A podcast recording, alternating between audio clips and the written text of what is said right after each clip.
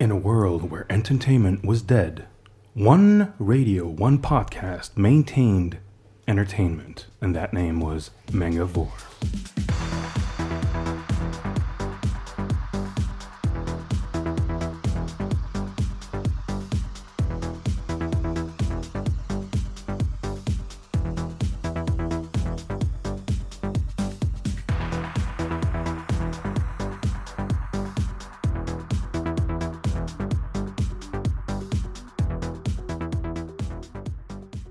Salut et bienvenue au podcast Mangavore. Bonjour à tous. Euh, donc, euh, merci Al d'avoir fait le lancement. Salut Atanor. Salut, salut. Tu vas bien? Bah, bien, bien. Et vous? Ça va, ça va. Nez, Glou, bonjour. Bonjour. Vous allez bien? Oui. On survit.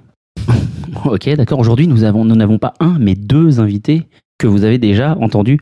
Bonjour Cécile. Bonjour. Bonjour Ahmed. Salut. Voilà, donc vous l'entendez, nous avons de nouveau les fondateurs de Kiun qui sont avec nous pour, euh, bah, a priori, deux heures. On va essayer de pas trop dépasser deux heures de podcast où ils vont nous parler de l'évolution de Kiun euh, ces deux, trois dernières années. Voilà, vous avez plein de choses à nous raconter, a priori?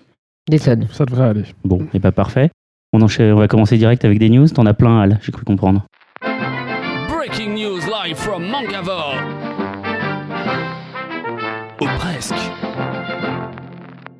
Alors je commence. euh, euh, ben, la, nouvelle qui, fait sensation en ce moment, c'est Monster de Naoki Uezawa euh, par Guillermo del Toro en série télé produite par HBO. Et en tout cas, ils annoncent que euh, ils espèrent autant que pour Game of Thrones avec cette série.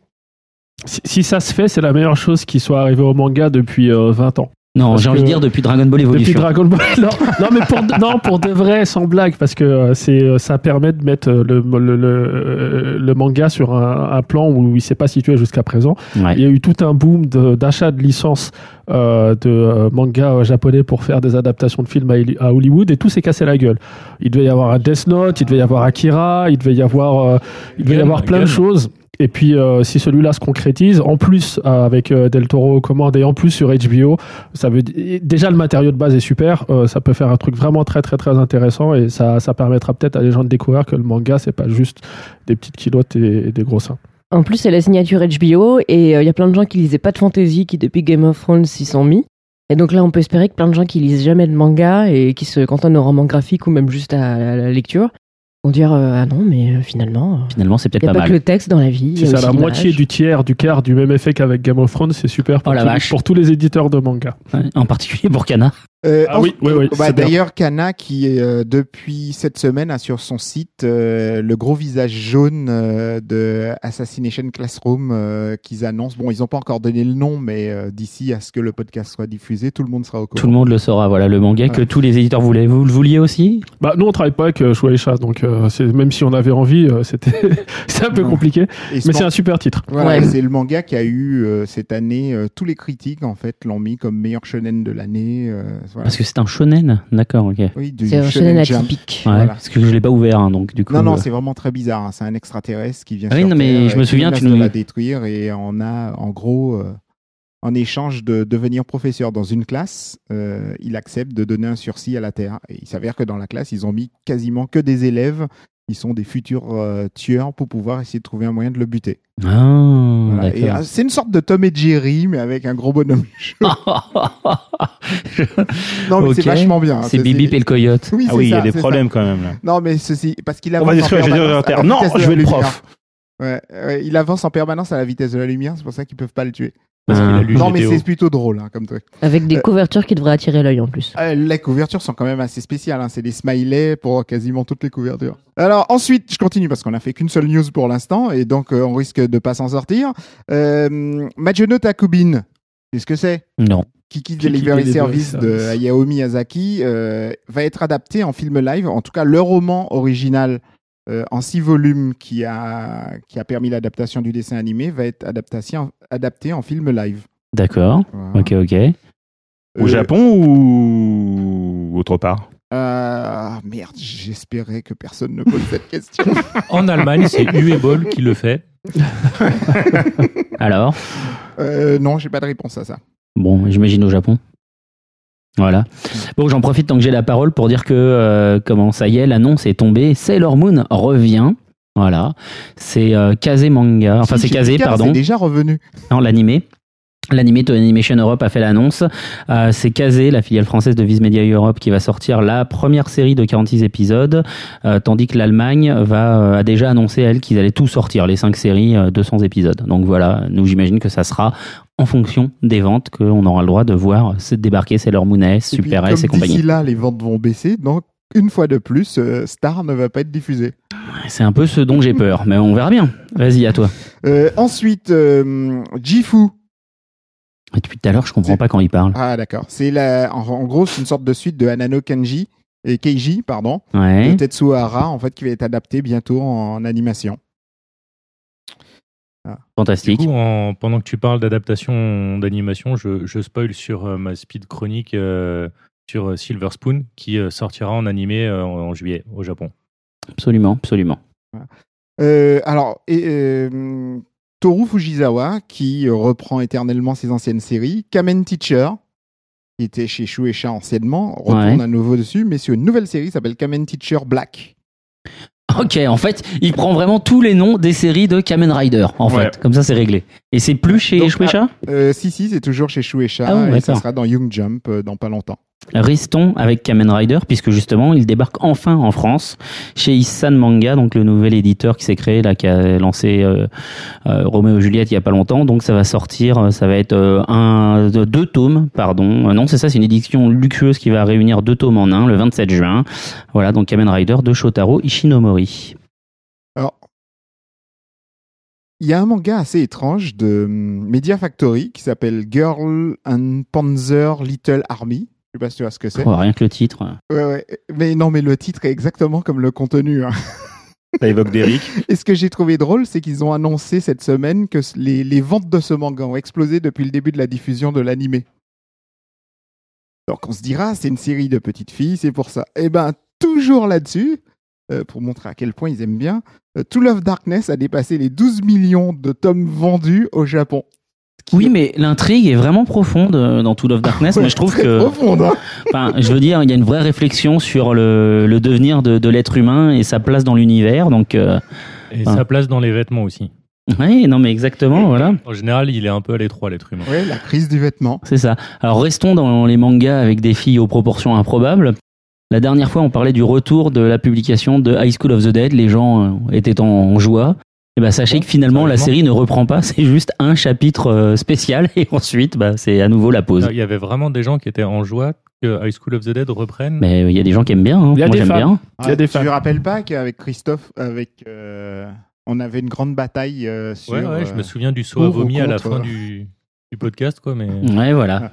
Donc One Piece Great Armor, One Piece Z, Great Armor, euh, sort avec un coffret euh, collector Blu-ray au Japon euh, le 15 mai avec un milliard de trucs à l'intérieur, le film d'animation avec un boîtier édition limitée spéciale, un porte-clés avec les personnages de Z, euh, un support avec un enregistrement des voix de tous les personnages, euh, neuf autocollants hologrammes de chaque personnage, euh, neuf fascicules publicitaires, euh, le dossier de service de presse de l'époque, du moins de l'époque, il est sorti récemment, un DVD bonus avec les épisodes spéciaux euh, de Glorious Iceland et un DVD spécial euh, sur la, la projection du film et interview, vidéo, etc. Tout ce qui va avec. Bah, c'est bien ça pour les fans de One Piece. Ah mais ils se déchaînent, hein. t'as vu déjà rien que pour le mouchou ce qu'ils avaient fait à l'époque Une version en or. Alors je vais faire une petite news sur Japan Expo qui permettra éventuellement à l'un de nos deux invités d'enchaîner sur euh, sa propre news Japan Expo, puisque euh, on a un nouvel invité qui a été annoncé, à savoir Shoujo, euh, Shou- Shoji pardon, Kawamori. C'est le, Oui. design, le méca designer de pas mal de séries, dont Escaflon, euh, Macross, etc., qui est l'un des meilleurs méca designers du Japon. Exactement, Macross, plus connu chez nous sous le nom de Robotech. Et je viens d'apprendre, puisque j'ai reçu un communiqué de presse il y a 2-3 jours, que chez vous aussi, il y a- Alors nous, on a la, la joie, l'honneur euh, et la fierté de- d'accueillir Kim Byung-jin, qui est l'auteur de Jackals chez nous, Chonshu euh, il y a quelque temps aussi euh, chez un éditeur qui n'est plus, qui n'est- qui n'est plus là. Pas le mec Et, qui euh, dirige la Corée Ah, cette blague de raciste Oula. Euh, et, et donc, Kim Byung-jin, qui, Non, c'est le Qui est- chanteur, là. C'est. euh, qui, dit, qui est pas du tout dictateur, merci, vient Euh, et puis on a aussi, euh, il vient pour à l'oc- à l'occasion de la, hum, parution de euh, son nouveau titre Warlord qui sort le 7 mai. Les deux premiers tomes sortent le 7 mai chez nous. Et donc voilà, sur, les, sur ces entrefaites pour le tome 3, on invite l'auteur à Japan Expo. Il fera des, des interviews, des séances de dédicaces, tout ça, tout ça. En une, en une ou deux phrases, Ahmed, éventuellement, ça parle de quoi, Warlord?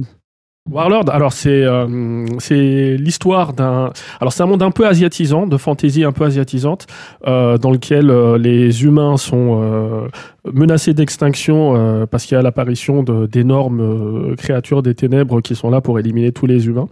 Et donc la princesse Arasol d'un royaume quelconque de cet univers-là euh, va demander l'aide du roi des mercenaires, qui est euh, le roi des mercenaires, comme son nom l'indique, le roi de tous les mercenaires de la montagne d'Arkhanzel. C'est des les mercenaires légendaires qui ont une force incroyable et qui sont a priori les seuls à pouvoir euh, sauver les humains de, euh, de ce péril-là. Euh, sauf que quand ils arrivent au pied de la cité d'Arkhanzel, bah, on, les, on les refoule de manière assez sanglante. Et, et, et je vais m'arrêter là parce qu'après c'est du spoiler. D'accord. Avec toujours euh, cette capacité de l'auteur à, à représenter des scènes d'action assez impressionnantes, euh, des personnages ultra charismatiques et, euh, et un trait très euh, incisif. Pourquoi ne pas avoir invité l'auteur de Gun... Greenblood, tu veux dire? Greenblood, je dis Gunblood. Ouais. Greenblood. Et ben, il y a une ça- raison à ça, tout simplement. On l'a pas encore annoncé, mais on a un deuxième invité après. Mm. Et c'est pas l'auteur de Greenblood. et Voilà. comme on avait déjà deux invités, on pouvait pas en avoir Voilà. trois. Au moment où on a Ah, oui. décroché la série, on avait déjà deux invités de- dans, dans la sacoche, donc trois, ça faisait un peu beaucoup. Forcément. Ok. Puis ça nous fera un argument euh, pour euh, l'attirer euh, quand il sortira sa prochaine série. C'est d'accord. Et donc, du coup, le deuxième invité, pour l'instant, c'est top secret? Tout à fait. D'accord. Alors, je continue mes petites news. Euh, Salaryman Exorcist, spin-off de Blue Exorcist. Ok. Voilà. Celui qui se, qui se, s'intéresse à quel personnage? Au Salaryman. Euh... Ah ah Vas-y, vas-y, vas-y. Ah Bah, j'en sais rien, moi. Je savais même pas qu'il existait, ce spin-off. Voilà. En, euh, 18e film de Conan euh, détective prévu en décembre. Dans lequel il se passera comme d'habitude rien. C'est pas vrai. Si, il y aura un Lupin Et il y aura un meurtre en chambre close. On n'a jamais vu ça cette en fait- semaine. En fait, ça sera un crossover avec Lupin 3. euh, voilà, pour la première. Je vois le visage décomposé de Glou. qui aime tellement. Je suis euh, super fan de Lupin et à chaque fois, je, je m'arrache les cheveux. Mais Ah, bon. Pas de Conan. Non. Euh, bah, c'est dur d'être encore fan de Conan. Il y a 10 ans, je dis pas, mais là, Ouais, l'auteur, il nous a quand même bien scié les pattes euh, et à peu près tout, quoi. Goro Miyazaki euh, commence à travailler sur un film pour l'été 2014. Ok. Je peux, Euh, je peux placer une ou deux news ou en fait, qu'est-ce qui se passe là Non, mais comme tu dis rien. Ah bah euh, euh, c'est difficile, hein, c'est difficile. Donc Kazé euh, a annoncé la sortie en édition limitée du- en DVD et en Blu-ray de leur film d'animation qui a fait des scores mirifiques au cinéma, à savoir euh, 119. Les Enfants Loups, Ame et Yuki. Voilà, ça débarque au mois de juin. C'est le dernier film de Mamoru Hosoda. Vous l'avez vu, vous? Ouais, et c'était vachement On a bien. adoré, ouais. C'est vrai? Moi, j'ai pleuré des rivières. C'est un réalisateur ultra talentueux et il faut pas s'arrêter à, à Miyuki. Ses œuvres précédentes étaient euh, Summer Wars et euh, La Traversée du Temps étaient déjà très bien. Ouais. J'espère que pour sa prochaine œuvre, il aura droit à une distribution euh, digne de ce nom. Ouais, parce que déjà, avec la distribution qu'il avait, il- franchement, il a fait un score très honorable. ouais, hein. ouais, mais je pense que ça peut vraiment parler à un public encore plus large. Surtout qu'il y a eu de très très bonnes critiques Ouais. sur ce film. Ouais. Qui les mérite. C'est justement euh, l'effet euh, bouche à oreille qui a marché euh, à plein hein, pour celui-là. hein. Si il a réussi à faire un score aussi bon avec une Ah non, parce de que Canal cinq Plus salles, déjà, salles, euh, je, regarde- je regarde souvent Canal Plus. Il y en a vraiment pas beaucoup, hein. Et dans presque toutes les émissions de Canal Plus, régulièrement, euh, bah déjà il y a Marie Coleman qui en parlait souvent, etc. Ah bah euh, Après, il y a, eu- il y a eu la- le deuxième effet qui se coule. Là, c'était sur l'affiche. Il y avait un, un gros Miyazaki écrit, comme il y a une des, des doubleuses qui s'appelait Miyazaki. Ça, ça- ça- ça a fait pas mal de Bien Non, sûr. dé- Déconnez pas, hein, sur les réseaux Mais sociaux. oui, j'ai il- il nous plein de gens qui ont dit euh, Oh, je vais voir le dernier Miyazaki. Euh, non, pas vraiment. Bah, Oui, techniquement, si, c'est le dernier Miyazaki, c'est juste pas celui auquel il pense. Mais Alors bon. vas-y, continue.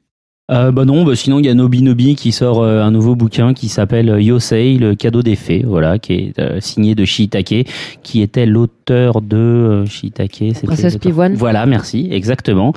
Et, euh, et, et, et, Alice Brière-Haquet, que personnellement moi je ne connais pas. Voilà. Et ça sort, ça sort, ça sort le 7 mai, donc ça sera probablement dispo quand vous écouterez ce podcast.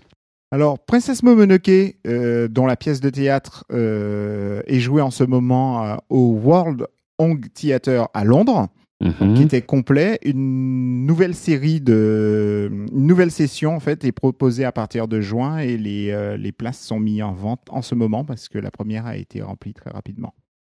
D'accord. Alors il y a Pourquoi tu secoues la tête Parce Blue que le- étape 2, Mazinger Z, la comédie, la comédie Oh, musicale. Ce serait trop bien Mazinger Z. Tuez-moi tout de suite. Mazinger Z, la comédie Vous musicale. serez, vous serez quatre dans la pièce. Bah, Il y a bien la comédie musicale de Batman, de Spider-Man. Ouais, voilà, Euh, ça-. Celle de Spider-Man, pour l'avoir vue, était Et- plutôt sympa parce que Ah, il- J'ai entendu Ils ont dire que tué au c'était fur et à mesure tous les cascadeurs, c'est il logique. faisait- Oui, voilà. il sautait dans la salle et il se mettait à côté de toi. En fait, il y avait des sortes de petites plaques qui Ouais. étaient posées dans le public.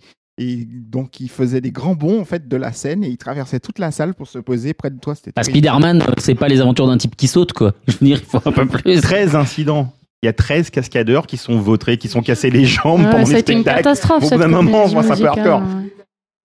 Ils mouraient tous les uns après les autres. C'était assez. euh, Alors sinon, Tonkam qui annonce euh, trois nouvelles séries là, euh, coup sur coup. Donc il y a He the Hunt for Energy, voilà, je sais pas si ça se prononce comme ça ou pas, mais c'est la nouvelle série de l'auteur de Sunken Rock.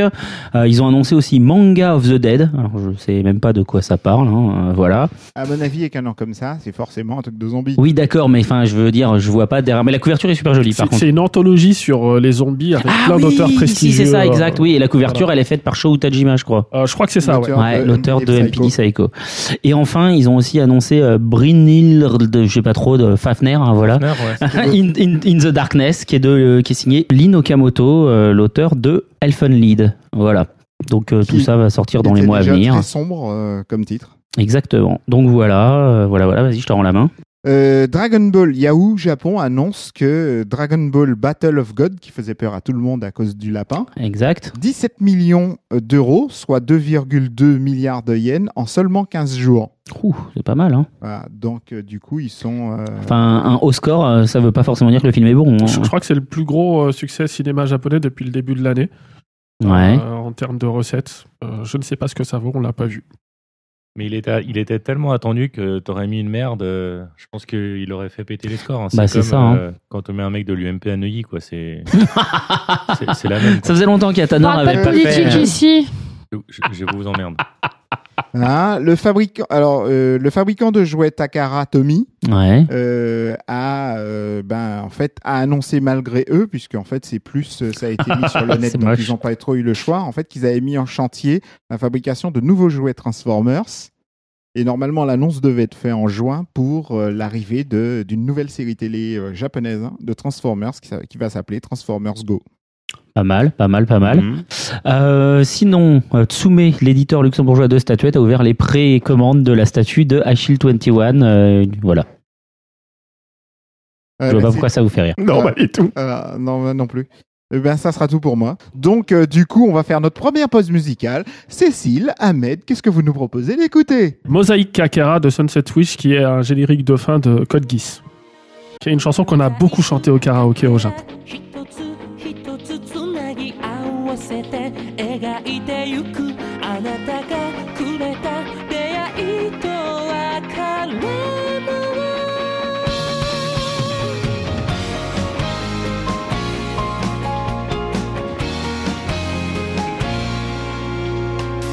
こんなはずじゃない。そう思って寝るに。目覚めればいつも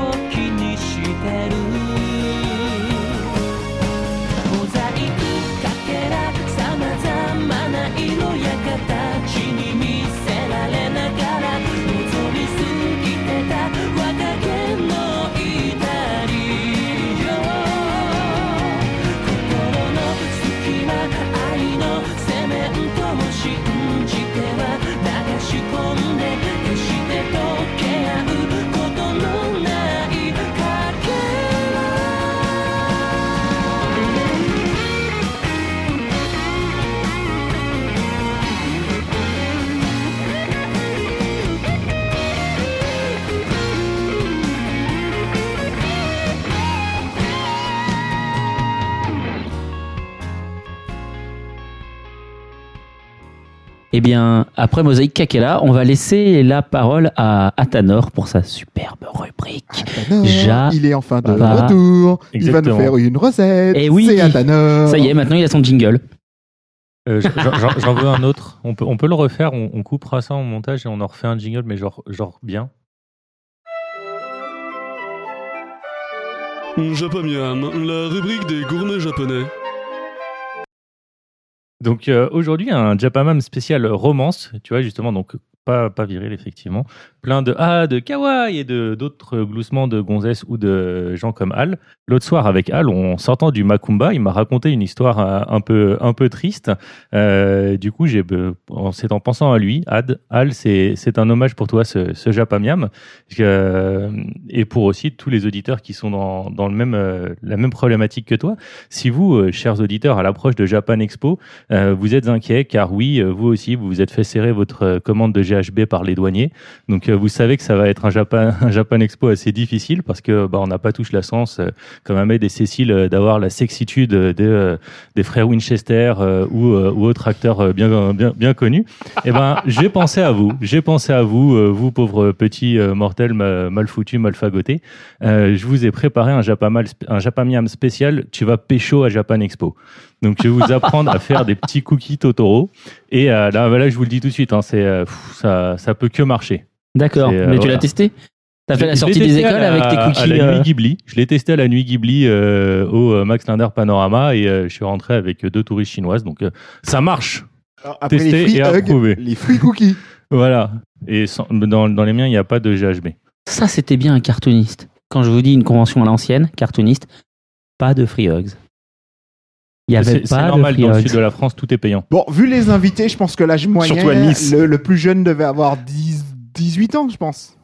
Euh, non, non, il y avait des enfants. Mais bon, alors vas-y. je Donc, non, bref. je peux pas aller dans ce truc, laissez-moi sortir. Il y a deux étapes pour faire cette recette. La première étape, c'est prendre un cercle à, à découper la pâte et euh, le transformer en petits moules en forme de Totoro. Donc là, c'est un peu difficile de vous expliquer à la radio, donc j'ai fait plein de photos euh, que je vais mettre euh, sur le site de Mangavore. Et euh, donc, je vous invite à aller le voir. Donc là, je vais vous expliquer la recette pour faire la base de, de pâte sablée et euh, ensuite comment l'adapter pour faire euh, différentes variantes.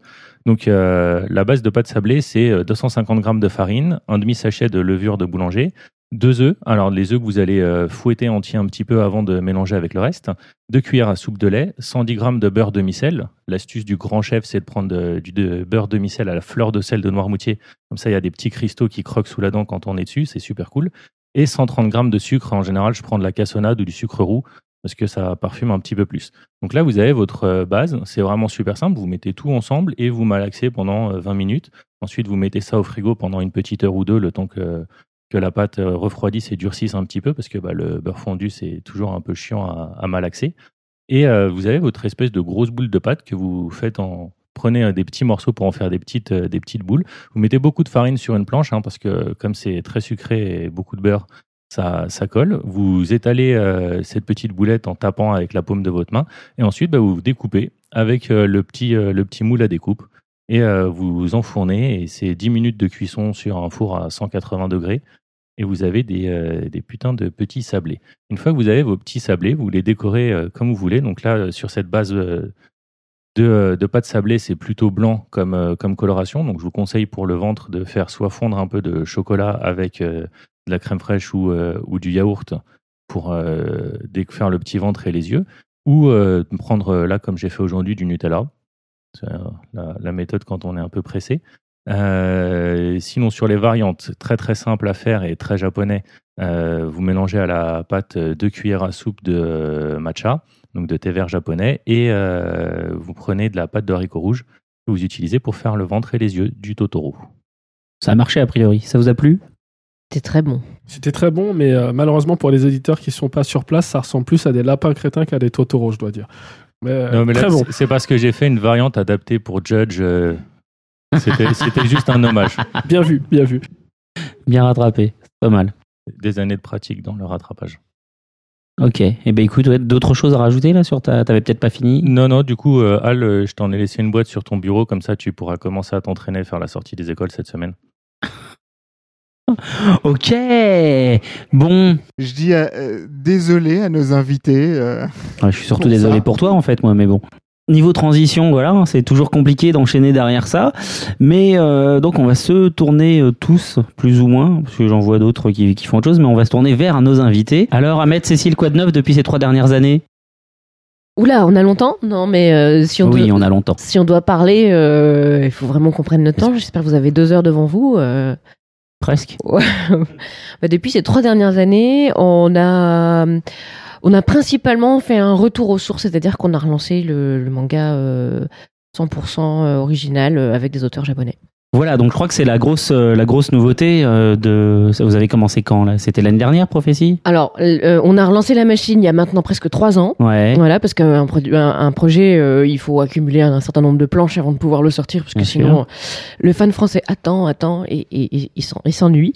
Donc, euh, on a relancé la machine il y a trois ans et le premier projet est sorti l'année dernière pour Japan Expo et ça s'appelait Prophétie.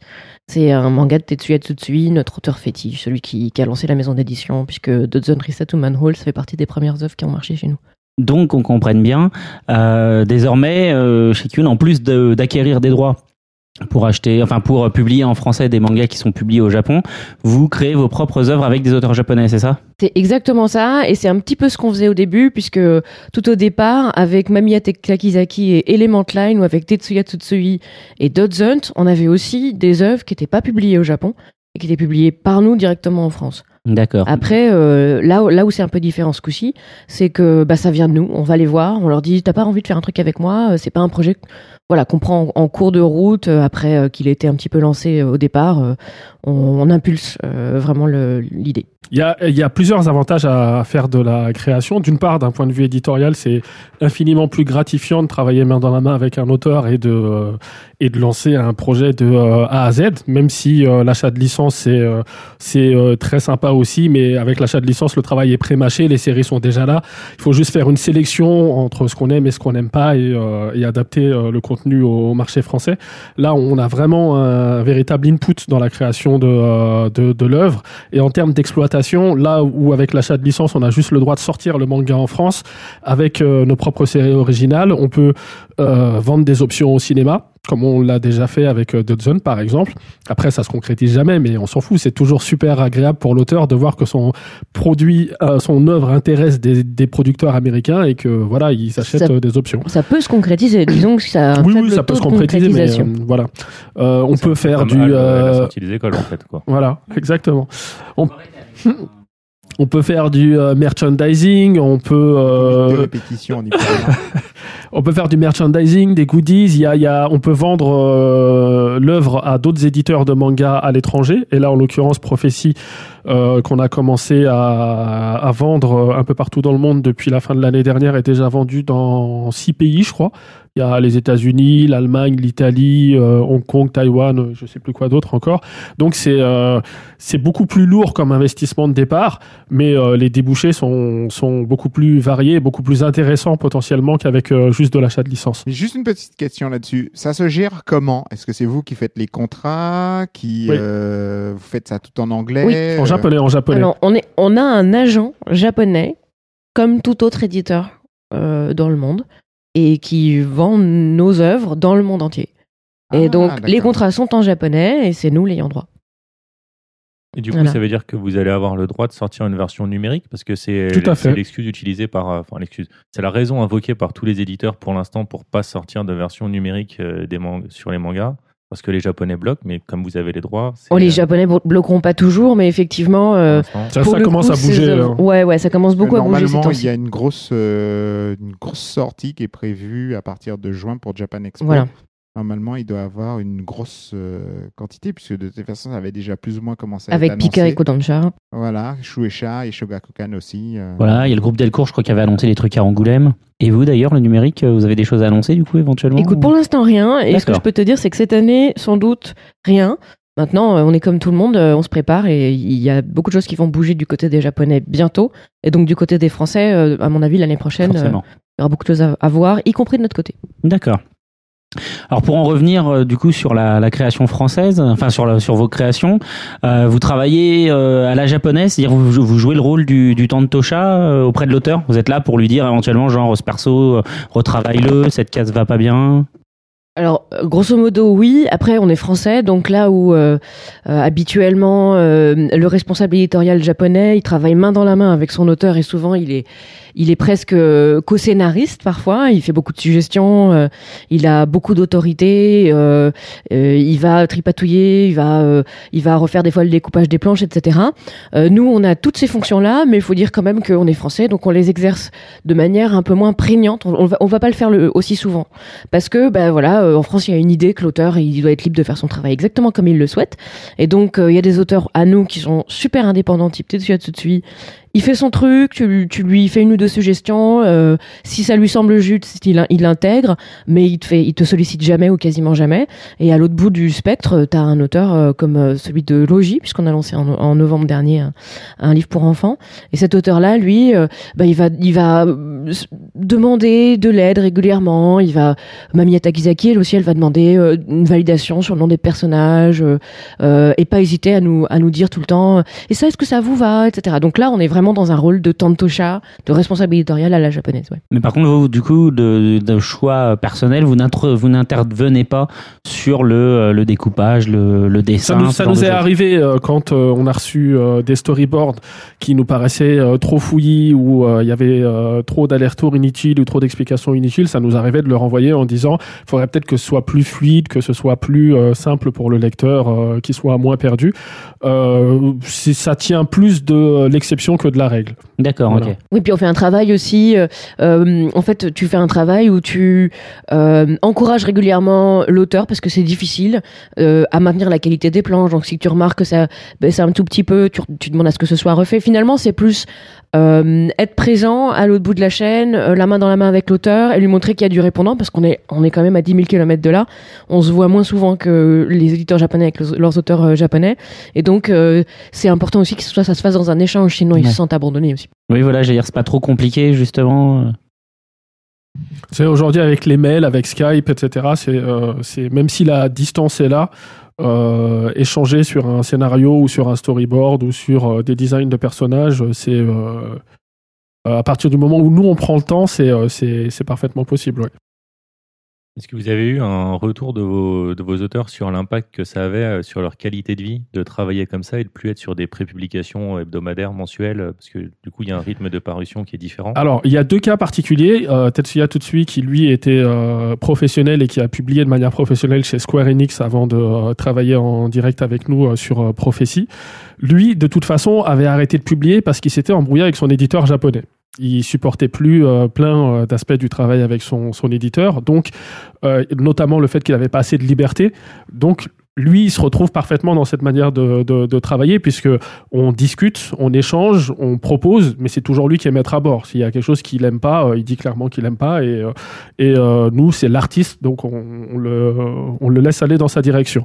Et de l'autre côté, il y a des, auteurs comme Mamiya Takizaki ou Keisuke Kotobuki pour Roji qui n'étaient pas publiés professionnellement. C'est des gens qui faisaient du dojin ou qui étaient assistants de mangaka professionnels, mais qui n'étaient pas mangaka publiés. Donc pour eux, au contraire, c'est leur premier travail professionnel quelque part. Donc euh, voilà. Et puis, euh, puisque tu demandes euh, s'il y a un impact sur leur rythme de travail, a priori, Tetsuya Tsutsui, il travaille pour nous, avec nous d'abord, mais ensuite les planches, elles sont reprises par, pour publication par la Shueisha. Et donc, de toute façon, il a des rythmes qui sont très proches de ce qui se fait au Japon par nécessité.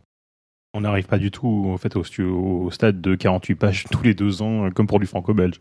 Non, non, non. euh, nous, c'est vrai que c'est difficile pour nos auteurs parce que la plupart du temps, ils travaillent seuls et donc c'est euh, euh, c'est forcément moins productif qu'un studio dans lequel tu as quatre ou cinq as- assistants parce que tout simplement euh, le marché français fait que euh, économiquement c'est pas possible de financer un auteur et ses quatre ou cinq assistants pour qu'ils produisent euh, euh, 20 planches par semaine ou euh, 30 pages euh, par semaine.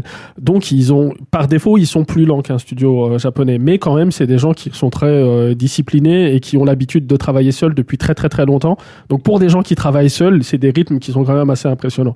Tetsuya il travaille seul euh, il fait euh, 30 planches par, euh, par mois Ce qui est, euh, ce qui est assez euh, Ah, énorme, d'autant hein. plus qu'elles sont d'un- d'un d'un- d'un très bon euh, niveau.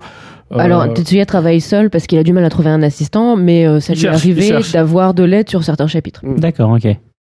Et donc, euh, c'est c'est un cas particulier ou c'est la moyenne chez, chez, vos, chez vos auteurs, effectivement 30 pages, euh, 30 pages par mois? Euh, Keski, c'est encore, euh, Kotobuki Keski pour Logi, c'est encore particulier parce qu'il travaille en couleur. Ouais, voilà, ouais. C'est une manière de travailler euh, qui n'est pas la même. Et lui, il est sur un rythme plutôt de euh, 20 à 24 pages par, euh, par, euh, par mois. Et Mamiya euh, Takizaki, elle est, elle est- elle est aux alentours de, euh, de 20 pages euh, par mois, des fois elle monte jusqu'à 25. D'accord, Mais toute ok. seule, c'est énorme. hein. Oui, oui, oui, bien même, sûr. enfin, ouais. même 24 pages euh, couleurs par mois. Mm. Enfin, Il y a plusieurs personnes ici qui ont des ruptures de névrisme. hein. Bah, c'est des, c'est des, c'est des stacks à. Hein. euh, Ouais. Voilà. Alors, du coup, votre dernière euh, création, c'est, euh, si je ne me trompe pas, c'est votre shonen. C'est euh, H et Ellie. H et Ellie, donc de Mamiya Takizaki, donc Voilà. qu'on vient d'évoquer. Alors elle, chez nous, elle avait fait euh, Element Line, Absolument. qui était une série en 7 tomes, euh, qui est encore disponible d'ailleurs, hein, parce qu'on l'aime beaucoup. Donc on l'a gardée euh, vivante et active.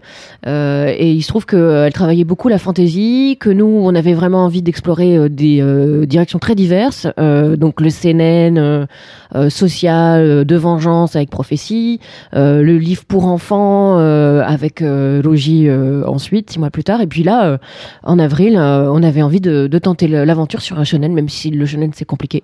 Ouais. C'est quelque chose qui est très très difficile à faire et donc on lui a proposé à elle de, de, de changer de genre finalement. Et le, elle, ça l'a vraiment emballée. Elle avait envie de faire autre chose. De toute façon, elle, elle est arrivée euh, au bout d'un cycle personnel parce que elle, elle travaille euh, dans le dans le dans le manga un petit peu et euh, elle avait envie de de bah, de se lancer euh, de se lancer ré- réellement seule euh, aux commandes de son truc. Et donc euh, elle a dit go. Voilà. Il y a un bout de temps maintenant. Il y a plus de deux ans. Ça fait plus de deux ans que vous bossez dessus. Oui. Et euh, alors à quel point justement vous êtes euh, parce que je sais que justement on en avait déjà un peu discuté donc c'est vrai que vous étiez vous aviez de grosses attentes sur ce titre-là. Donc au niveau de la création justement à quel point vous avez pu rentrer dans la enfin à quel point vous avez pu euh, comment dire oui vous impliquer et, et, app- et- et apporter vos propres attentes justement euh, On, on a travaillé avec elle, alors Ahmed parlera d'autres choses, mais c'est vrai que par exemple, pour vous donner un exemple du point auquel euh, parfois on peut aller dans des choses précises, on a travaillé avec elle sur l'épaisseur du trait qu'elle allait employer. Est-ce qu'elle allait faire plus ou moins fluide, plus ou moins délié et plus ou moins épais ou pas? Elle a fait plusieurs essais et elle avait une opinion sur euh, qu'est-ce que c'était la meilleure épaisseur de trait. et On en a c'est- discuté. C'est c'est carrément une définition de style graphique. là. Exactement. Ah oui, c'est.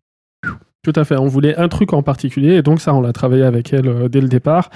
On a euh, validé et influencé le design des personnages aussi dès le départ. Elle nous a soumis plein de designs différents pour les personnages principaux. Euh, on en a écarté certains, on en a retravaillé d'autres et puis on a validé les, euh, versions finales. Et puis euh, pas le scénario, mais l'établissement des règles qui régissent l'univers d'H.L.I. ont aussi été faites en, commun. Donc le travail de départ a été très collaboratif. Après, une fois que tout ça a été euh, décidé, elle était plus euh, libre d'avancer euh, comme, elle, le- comme elle le sentait, mais le, euh, les prémices de départ, c'était, c'était tous ensemble. Oui. Sachant tout de même que les règles de départ de l'univers, on a pioché dedans et on a choisi des choses, mais par contre, toutes les suggestions, pour la plupart, venaient d'elle.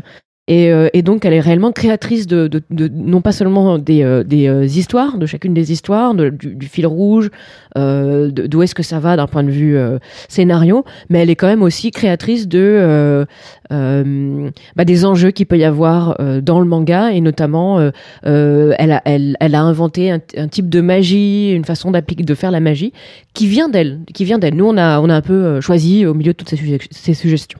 D'accord. Ok ok. Voilà, mais du coup, vous étiez dit quand même, euh, on va faire un shonen plutôt de type euh, fantasy magie, euh, pas. euh, vous avez fait une étude de marché avant pour savoir c'est quoi ce qui est à la mode en ce moment. Là, on voit des euh, les, euh, les Vikings qui reviennent en force après les pirates. euh, les- on a eu les zombies pendant 5 ans.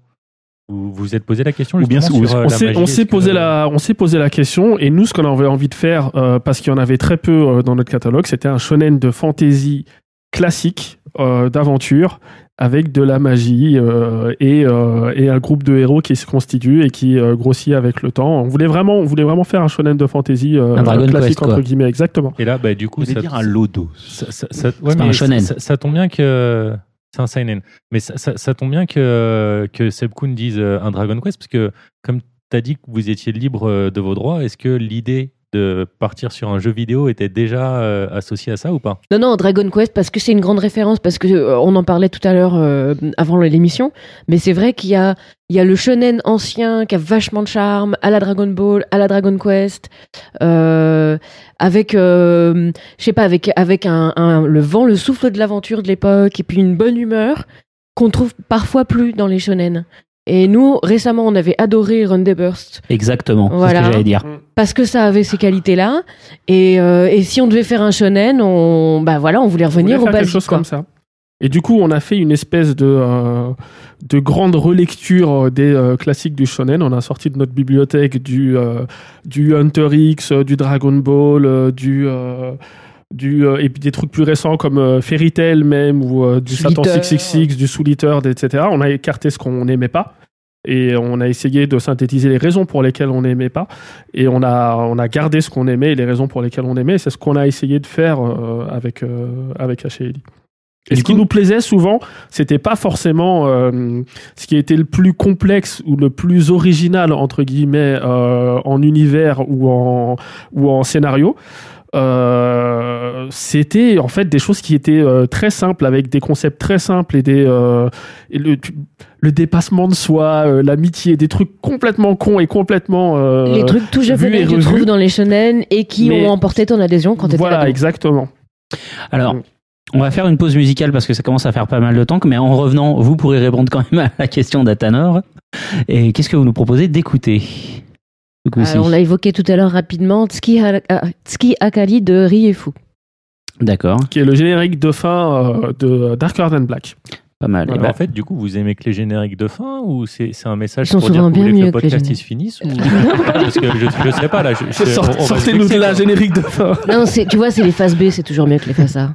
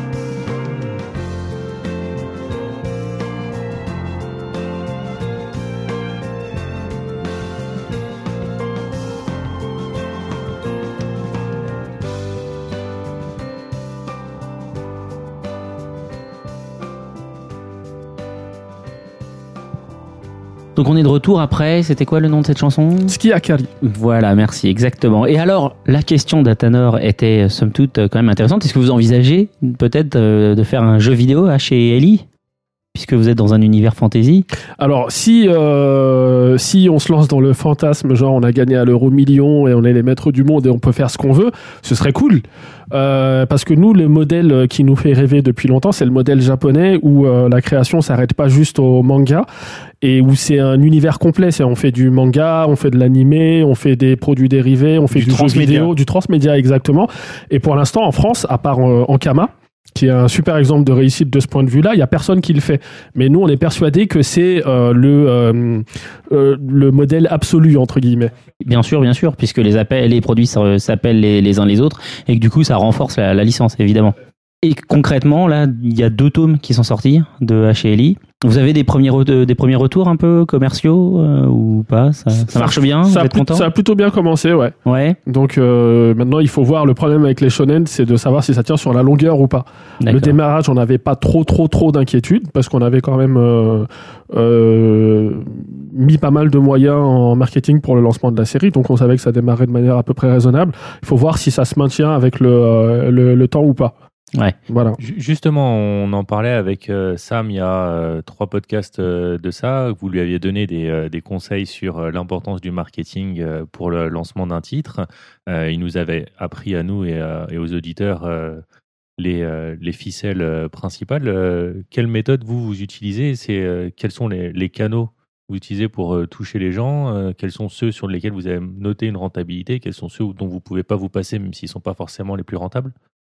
Euh, Alors, bah, historiquement, euh, le web, c'est le moins cher. Quand on n'a pas d'argent pour débuter, euh, et nous, à l'époque, c'était le cas, euh, ça nous a sauvé la vie plein de fois, parce que les lecteurs de manga, ils sont sur le web. Il y a vraiment convergence entre les deux publics. Euh, et des sites comme Manga News ou Manga Sanctuary, ça permet de... ou Mangavore, ça permet de sortir de l'anonymat des mangas qui, euh, sinon, émergeraient pas, parce qu'il en sort euh, 1500 tous les ans. Donc, euh, première leçon, pas d'argent, le web. Et nous, on a, on a vachement bénéficié de ça euh, au départ parce que comme on était dans un marché où les éditeurs historiques euh, étaient plutôt euh, âgés, et je dis ça de manière euh, tout à fait euh, pas, euh, c'est pas méprisant, hein, mais ils étaient plutôt âgés, ils avaient plutôt la culture du papier et de la PLV en librairie et de la pub presse, etc. Et ils croyaient pas du tout au web. Et nous, euh, comme on est jeune et beau, euh, et qu'on est- on, a, entre- on a grandi avec le web et ça nous paraissait euh, totalement naturel d'aller chercher les lecteurs là où on pensait qu'ils étaient, à savoir sur le web. Donc on a mis beaucoup d'énergie dans la communication sur le web et on a eu une espèce de période dorée où on était un peu les seuls à communiquer sur le web et où toutes les semaines il y avait un habillage qui une sur Manga News et Manga Sanctuary et oh comme nous regrettons cette époque. Oh oui.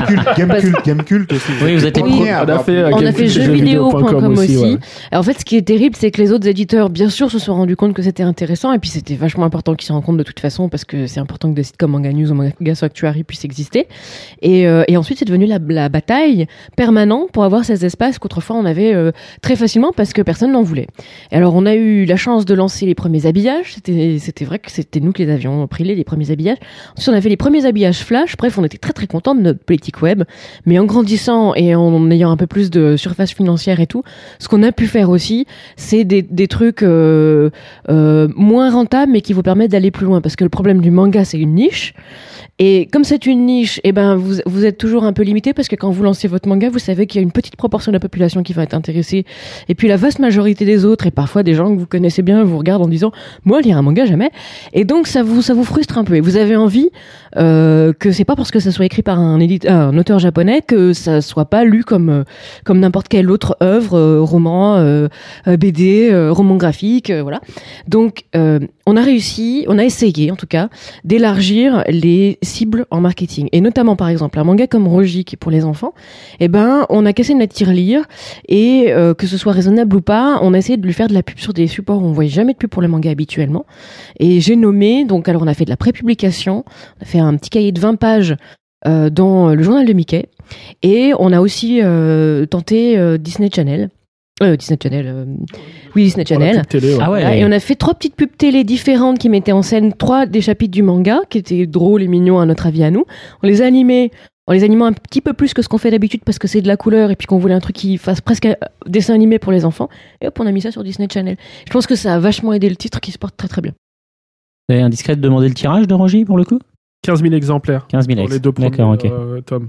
Complètement justifié au final par les ventes. Ouais, bien sûr. Et bien sûr. euh, de la même manière, euh, on fait euh, depuis trois ans maintenant, euh, au moment de Japan Expo, en général, une euh, campagne d'affichage en 4 par 3 dans le métro et, euh, et dans le RER. Et ça, ça participe aussi de la même volonté euh, de... le manga, ça peut pas être représenté que dans les euh, dans les médias spécialisés. Il faut que euh, les gens qui prennent le métro euh, normalement, euh, qui vont travailler normalement, pour eux, ce soit pas choquant ou que ça devienne plus ou moins habituel de voir, tiens, il y a un manga qui sort, tiens, il y a une affiche de manga, etc. Et, et, et c'est en communiquant le plus possible auprès du grand public qu'on va arriver à essayer de sortir de cette niche, en tout cas. Bien sûr, ouais. Mm. Et c'est vrai que là-dessus, sur le métro, vous êtes euh, quasi les seuls à le faire, puisque il y a bien Glénat qui l'a fait euh, pour euh, la sortie de Gun Me Last Order, Ouais. effectivement. Mais euh, je- et pour du One Piece en affichage rue, pas en 4 par 3 mais en affichage Mm, rue, euh, en insert centre-ville. Si, si, il y Il y a, eu Resident qui l'a Evil fait qui- euh, récemment Ouais. pour euh, un shonen qu'ils ont sorti. Il y avait euh, Qui ça, pardon? Kana.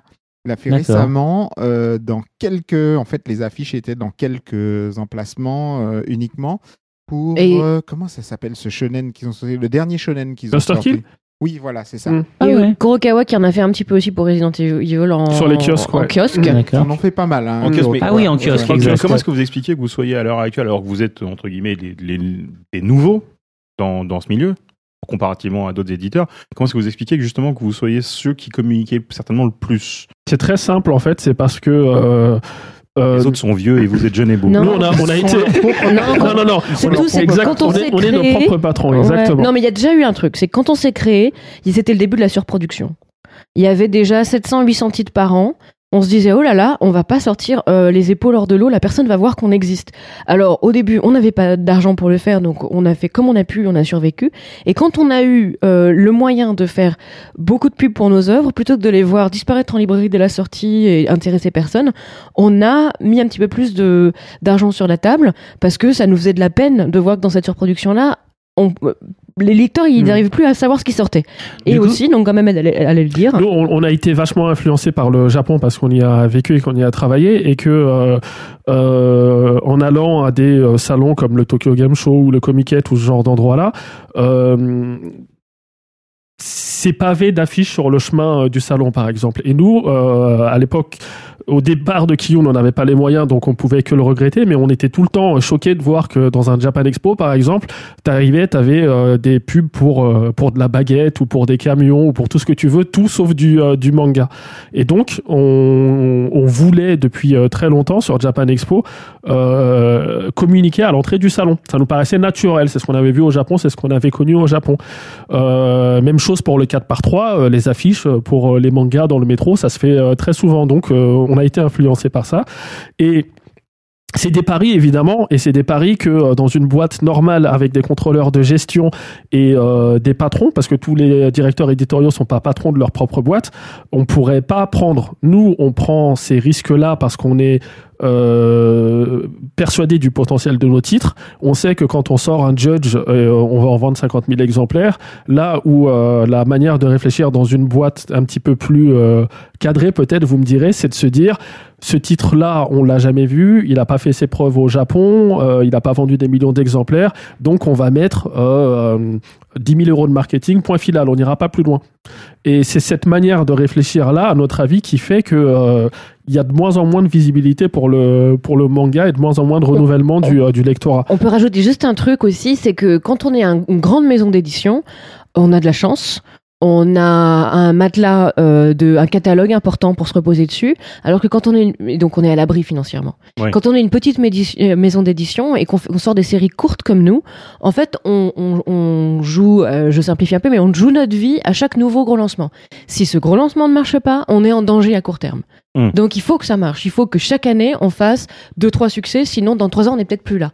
C'est la différence entre nous et Kana ou Glénat. Mais oui, mais parce que jusqu'ici, comme il, comme il disait, c'est de... Glénat fait, fait de la pub pour One Piece, mais One Piece n'a pas besoin de publicité. Il, pour- il pourrait, finan- il pourrait Alors, éventuellement c'est- faire de la pub j'entends- sur, j'entends- les j'entends- nouveaux, sur les nouveaux titres. J'entends toujours ce constat-là, mais en fait, je suis pas euh, d'accord Pas parce que d'accord. ouais. euh, moi, je voudrais voir des pubs euh, en 4x3 pour euh, One Piece dans le métro. Je voudrais en voir partout du One Piece. Ça parce que mériterait, ça ferait c'est exploser tellement- encore plus au titre. c'est Ouais. tellement universel et c'est tellement grand public que, au contraire, je trouve que ça pourrait être plus exposé que ça ne l'est. Ouais. c'est je pense juste- c'est justement Et c'est ce qu'ils font un peu hein, d'ailleurs hein, ces derniers temps. Ils- Si, enfin, euh, Mm. si tu écoutes le, ce que ce qu'Ahmed et Cécile ont dit, la pub, c'est pas pour le public, c'est pas pour le cercle des lecteurs. Et Mm. donc, les gens qui lisent déjà One Piece, la pub, c'est pour. C'est pour les gens qui le connaissent cercle. pas. C'est pour les gens qui la connaissent pub, pas. Non, la pub dans d'accord. 4 par 3 ils font forcément le faire sur le titre qui a le plus de chances de remporter l'adhésion de, de gens qui, en- qui sont en dehors de ce Après, cercle. là où tu as raison, euh, effectivement, c'est que toi, tu te dis, oui, d'accord, ils ont un, un One Piece qui, qui tire la maison.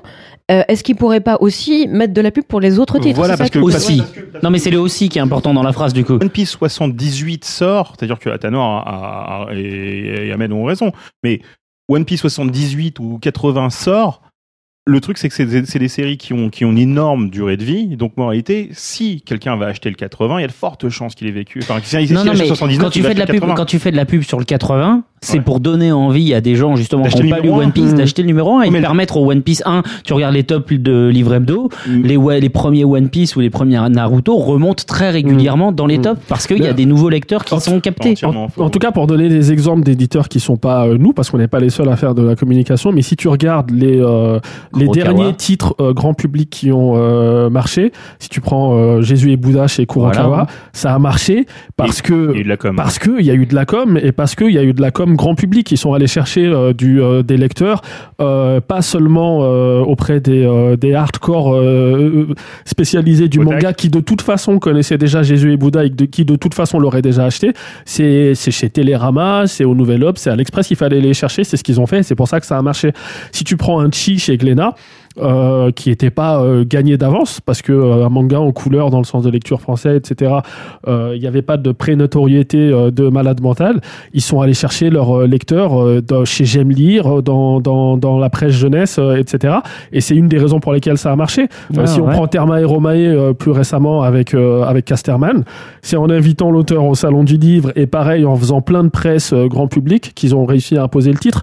Et moi je pense que c'est vraiment un, un, un calcul euh, qu'on doit euh, faire le plus souvent possible. Parce que, évidemment, Quand ça on veut a le bon titre. quand on a le bon titre, évidemment, ça veut dire débourser de l'argent.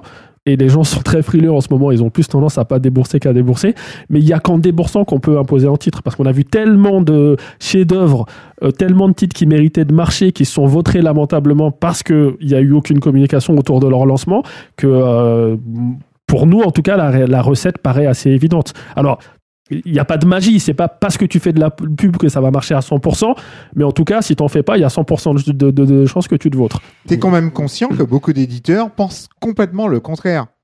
Mais- Beaucoup de patrons d'éditeurs pensent complètement le contraire. Mais c'est- que un titre, s'il est bon, il se vendra avec ou sans promo. Alors, j'ai une théorie là-dessus. En fait, les grands éditeurs historiques de manga en France, ils ont euh, la malédiction d'avoir connu l'âge d'or du manga, où Ouais. quoi que tu sortes, t'en vendais 100 000 C'est exemplaires. ça, Noritaka. Moi, si j'étais, moi, si j'étais, si, Très bon. Katsuo, c'était de la merde. Moi, si j'étais Jacques. Glénat ou Guy Delcourt ou euh, Yves Schlierf et que euh, j'avais connu l'époque où euh, Samurai Deeper Kyo, ça faisait 100 000 exemplaires, euh, euh, Fruit Basket, c'était 80 000 exemplaires, euh, etc. Et tout ça sans énormément de communication. Évidemment que je me dirais, le manga, c'est mort. Aujourd'hui, euh, tu vends 20 000 exemplaires et en plus, c'est obligé de faire de la pub. Mais en fait, c'était une exception, c'était une anomalie. C'était le début d'un phénomène. Il y Mmh, avait très peu de choses. Les gens achetaient tout ce qui sortait et c'est plus du tout la même configuration aujourd'hui. Aujourd'hui, euh, il n'y a pas moins de lecteurs, mais par contre, ils ont beaucoup plus de choix. Et si tu veux les diriger vers euh, les bons titres, bah, il, faut, euh, il faut les appâter un petit peu. Quoi.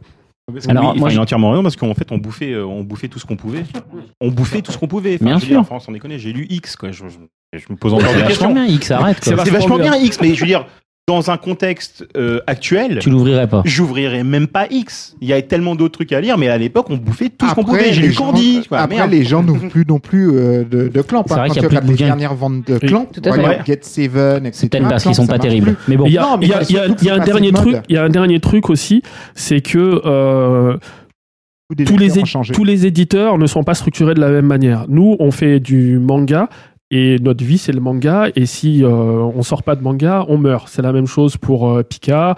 C'est la même chose pour, euh, dans une certaine mesure, Kurokawa, même s'ils appartiennent à un groupe. Là où on a euh, des éditeurs historiques qui font de la bande dessinée, qui font du comics et qui font du manga. Et c'est des, souvent, c'est des gestionnaires qui sont, et ça, je le dis pas de manière méprisante du tout, mais souvent, c'est des gestionnaires qui sont à la tête de ces boîtes-là. Et leur calcul, il est très simple. C'est que si tu vends moins de manga, bah, tu vas faire plus de comics. Euh, si tu vends moins de manga, tu vas, tu vas, tu vas te recentrer sur la création éditoriale en franco-belge. Mais je veux dire, c'est pas vital pour eux. C'est pas, euh, c'est un jeu de, euh, euh, c'est c'est un jeu de balance. Tu vires du personnel aussi, ça marche. Voilà, non mais je veux dire, c'est ils ont pas la même manière de réfléchir que nous. Pour eux, c'est un groupe qui sort plusieurs types de, euh, de, de bandes dessinées et, euh, et le but c'est de faire euh, plus 5, plus 6% tous les ans et donc on, on fait ce qu'il faut pour faire plus 5, plus 6% tous les ans. Alors moi, je voudrais revenir sur ce qu'on disait tout à l'heure. J'ai deux questions, puisque tu parlais un peu chiffres. Euh, un budget comme sur Japan Expo, affichage 4 par 3 tout ça, machin, là, le truc. Est-ce que euh, tu peux nous donner une fourchette? C'est confidentiel, Est-ce que tu monsieur. peux nous donner une fourchette? C'est confidentiel. Confidentiel, monsieur. C'est confidentiel. C'est beaucoup. C'est C'est beaucoup, beaucoup plus d'argent. que les autres. C'est beaucoup. Mais parce que nous, en même temps, on a euh, euh, à Japan Expo chaque année euh, un stand.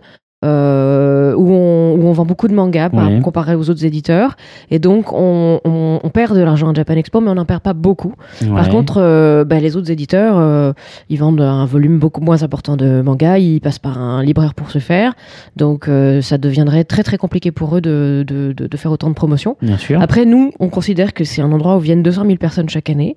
Euh, on considère que euh, ben, il y a- c'est une espèce de fête du manga et comme euh, le Tokyo Anime Fair ou le ou tout autre euh, tout autre euh, je sais pas comiquette au Japon euh, c'est le lieu où ça se passe. S'il doit y avoir un gros lancement dans l'année euh, il faut qu'il se passe là. Il peut pas se passer dans enfin ça peut pas être ça se- peut pas se faire en confidence.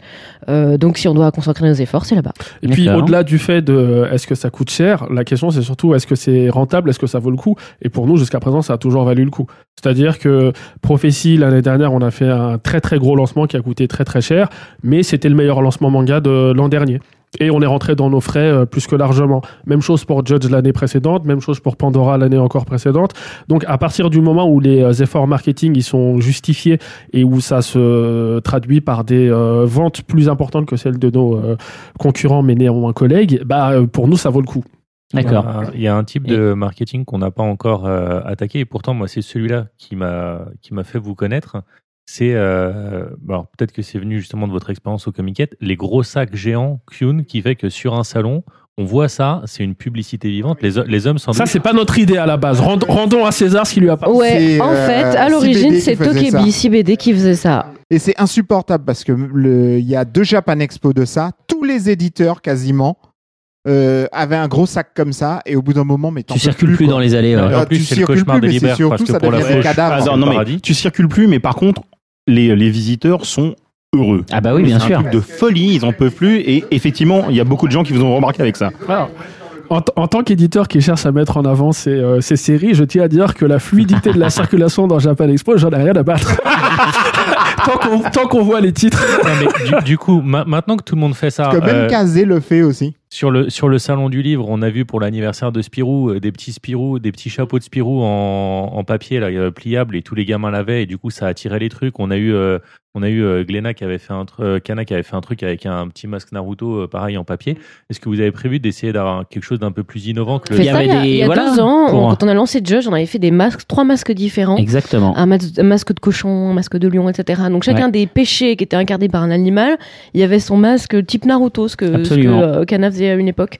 Euh, non, non, on pense à d'autres choses et puis chaque année on offre des goodies sur le stand, etc. Mais ces grands sacs, honnêtement, euh, c'était une super idée de CBD euh, et dès qu'on a pu faire on l'a fait. Pourquoi? Parce que alors ça transforme les gens en panneaux publicitaires vivants certes. Et en même temps euh, quand on rentre chez soi et qu'on peut découper le sac et avoir deux énormes posters euh, pour l'année sur le mur et ben euh, c'est vraiment un, un truc super super de super qualité qui Ouais, super ouais, ouais. euh, voilà qu'on trouve ailleurs. On n'a pas l'impression euh, on, nous on le donne pour l'achat de trois mangas Nous on le donne pour l'achat de trois mangas franchement c'est un, c'est un, c'est un beau cadeau les gens sont contents Puis en tant que- que fan, c'est mieux d'avoir ça qu'un sac euh, violet ou un sac transparent quoi. Est-ce que euh, vous pouvez nous balancer là, peut-être en avant-première un peu euh, des, des trucs que vous allez filer à Japan? Ou est-ce que c'est encore trop tôt? C'est encore trop tôt C'est encore trop tôt? Bon, alors du coup ma deuxième question. ce que Ali va filer. toutes les cosplayeuses. Voilà. Tais-toi Aïe. C'est pas possible Putain, Ça faisait 20 minutes en plus.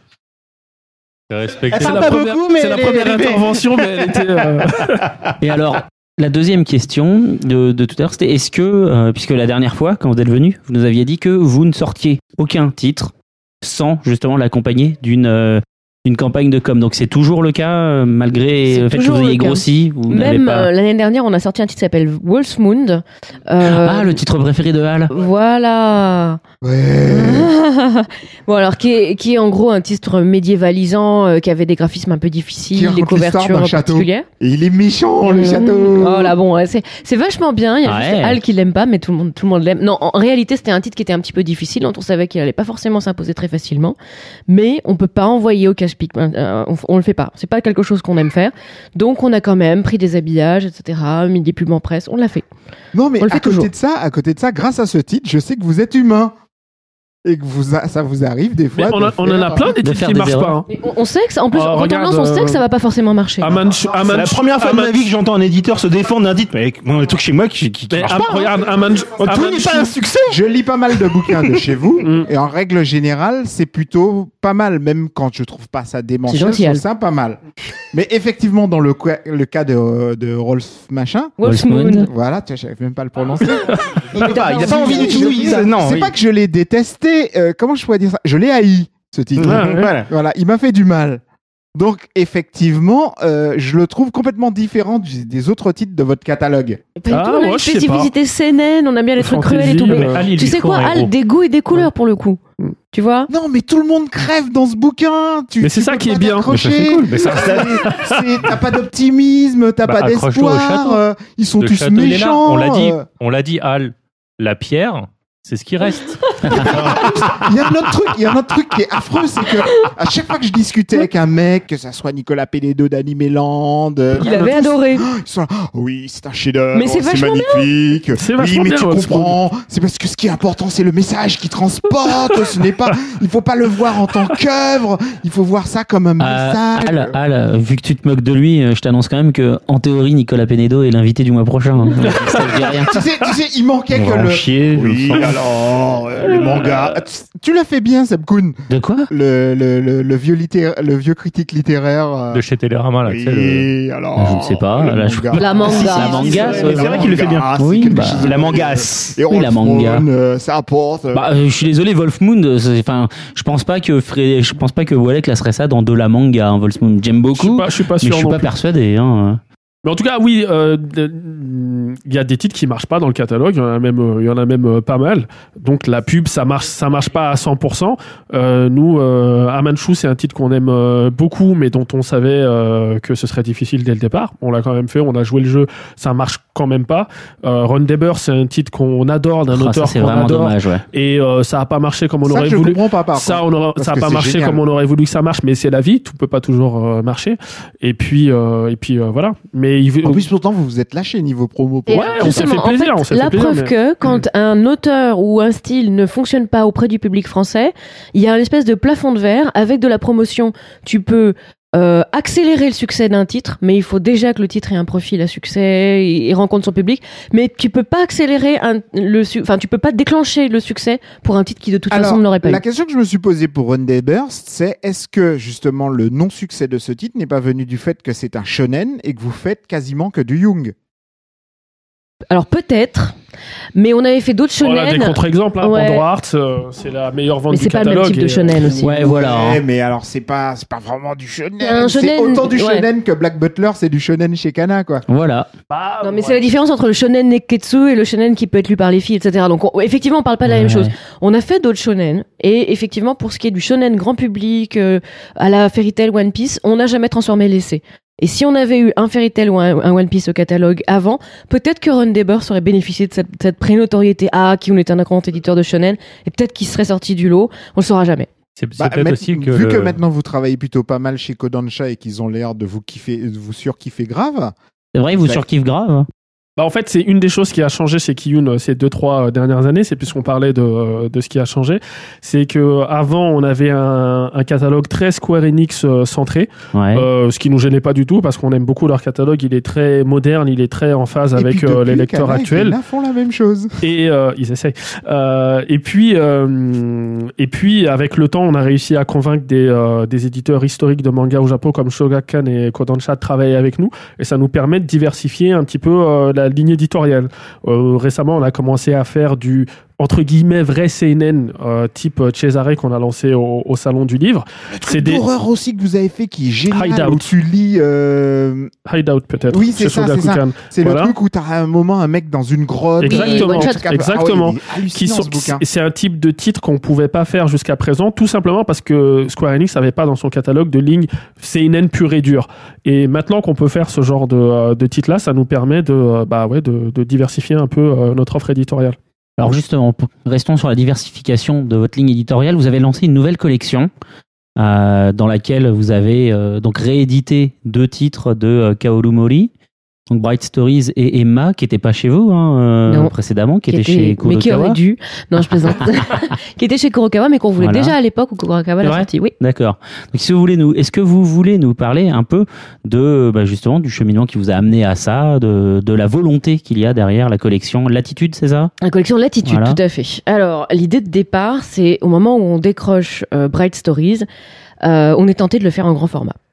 Et on se dit, qu'est-ce qu'on fait, qu'est-ce qu'on fait? On hésite. Et puis, au dernier moment, on le sort en petit format. Le titre gagne un prix à Angoulême.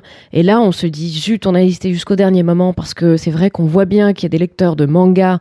euh, Enfin, il y a des lecteurs de, il y a des lecteurs adultes, votre tante, votre grand-mère, qui se voient pas lire du manga. Ouais. Elles veulent bien lire du, du, du, de la BD en grand format, elles veulent bien lire du roman graphique en euh, grosso modo euh, euh, 21 cm de hauteur, mais un petit truc en 13 x 18, elles, elles se voient pas le lire. Et euh, ces gens-là, ils se voient pas offrir un manga à Noël, euh, ils se voient pas dire qu'ils lisent du, du, du, du- du truc qui se lit à l'envers et qui est en noir et blanc et qui est tout petit.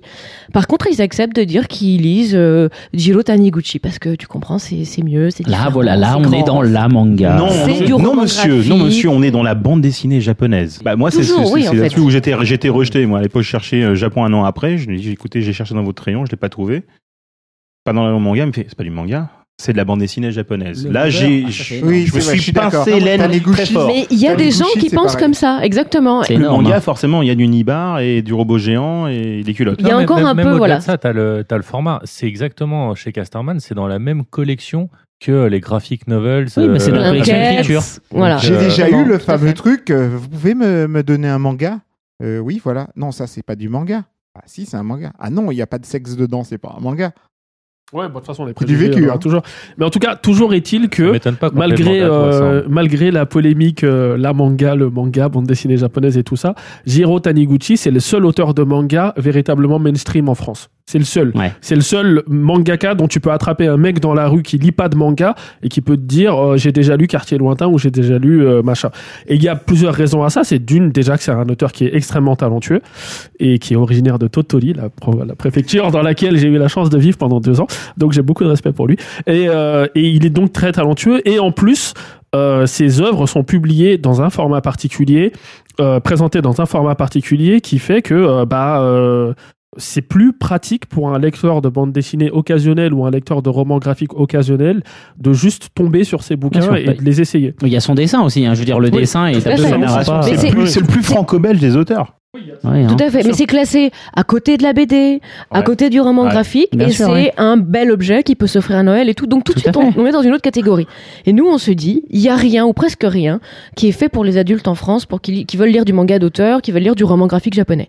Il y a, il y a euh, des collections comme Made in chez Kana où il y a des choses qui sortent. Par contre, elles sont jamais poussées. Euh, c'est la danseuse de l'éditeur. Il les fait, il s'en vend 500 exemplaires, c'est oublié, euh, emballé, pesé au bout de 4 mois. Mhm. C'est super dommage. Nous, on aimerait bien. Il va nous adorer, euh, oui, pardon. On a beaucoup de respect pour Schlerf. Mais il aime bien, il aime bien, en il, il aime bien ses œuvres, il les sort, mais par contre, il a oui, pas oui. de quoi les soutenir, euh, les soutenir euh, d'un point de vue promotion. Et résultat, c'est un petit peu dommage parce qu'elles sont, elles tombent vite dans l'oubli. Et en, en tout cas, elles touchent pas un grand public. Et nous, on se dit, on, on, on a hésité jusqu'au dernier moment à faire Bright Stories en manga, en grande, en grande taille. Eh ben, on va le faire. On va le faire. On va en profiter puisque euh, Emma, les droits sont à nouveau disponibles et qu'on voulait absolument l'avoir à l'époque.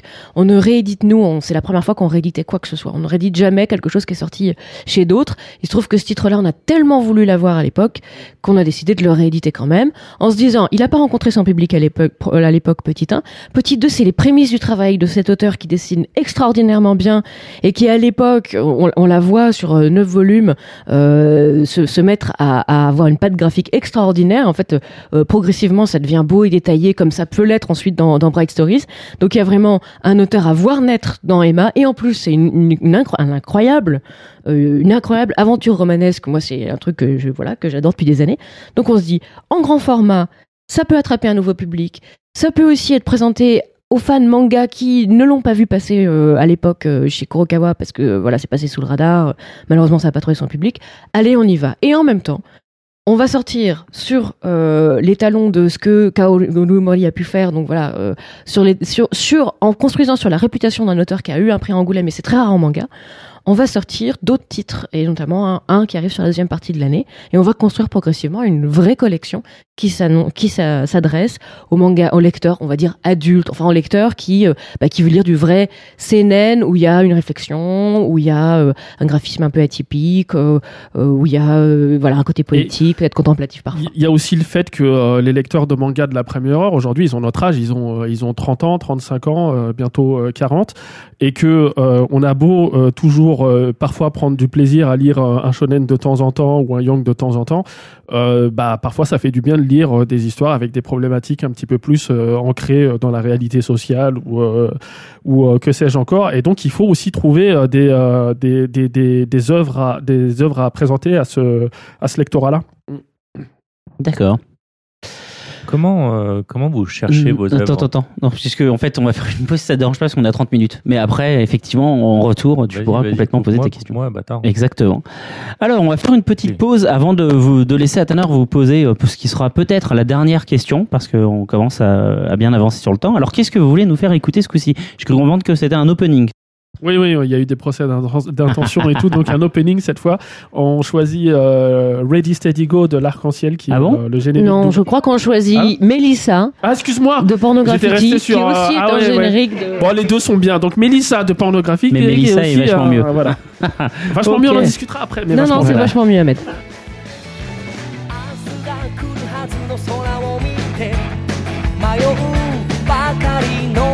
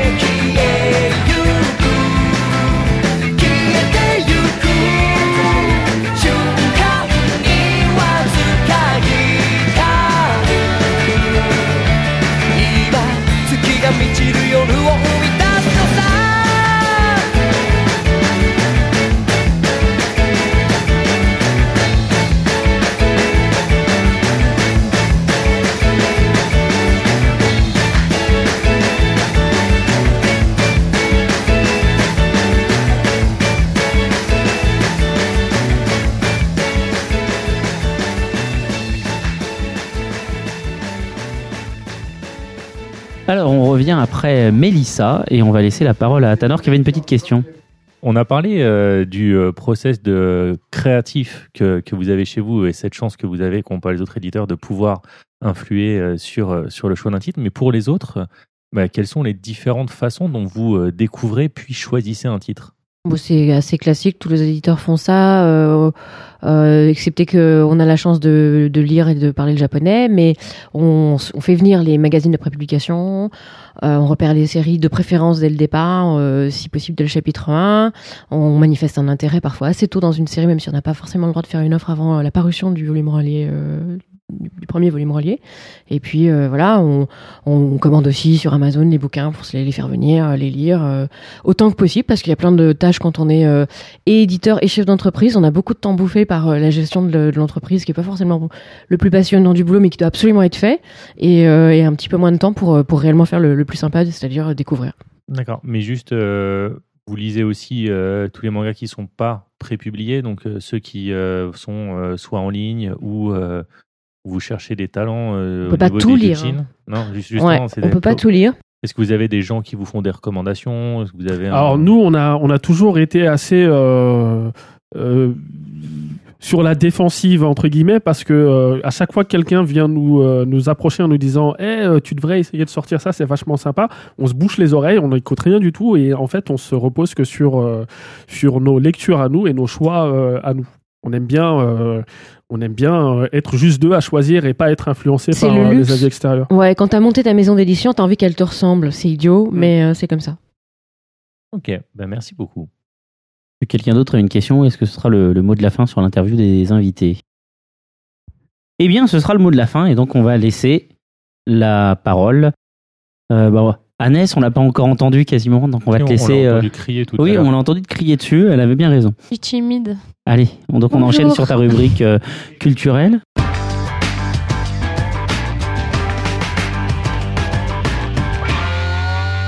La rubrique de Ness. Alors, petite euh, rubrique culturelle, parce qu'on arrive bientôt au mois de mai. Exact. Sur euh, le Kodomo no Hi, et euh, enfin généralement sur la Golden Week, qui est euh, fin avril euh, jusqu'en mai, et puis Kodomo no Hi qui est le 5 mai, donc le jour des enfants. Ok. Alors, si vous avez des questions, n'hésitez pas. Bah déjà, on va attendre de voir ce que c'est. Alors, la Golden Week, c'est une semaine de jours fériés. Enfin, elle n'est pas complètement de jours fériés, il y en a 4-5. Attends, C'est pas mal hein, sur. euh, sur 1, la 2, semaine. 3, 4. Et donc, euh, qui sont regroupés dans une même semaine. Et la plupart du temps, bah, les facs ferment, euh, tout ce qui est administratif, etc., ça ferme. Et les gens en profitent pour se prendre quelques jours de vacances. euh, pour voir ce... Parce que, bon, au Japon, on n'a pas beaucoup de vacances. Oui, parce qu'on on peut le C'est dire. un peu hein. comme le mois de mai en France.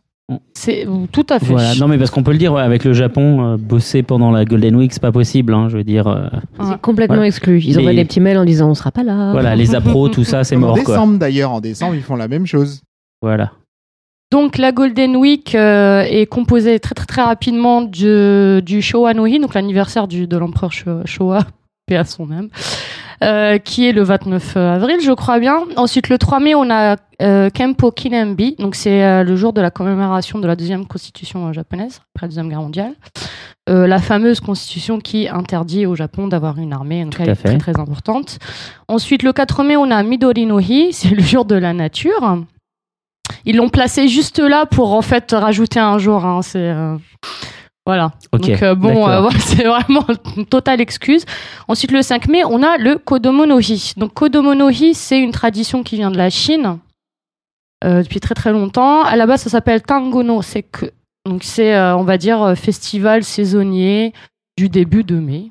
D'accord. Voilà, quelque chose dans le genre. Et donc, c'est arrivé au Japon à peu près au 8e siècle.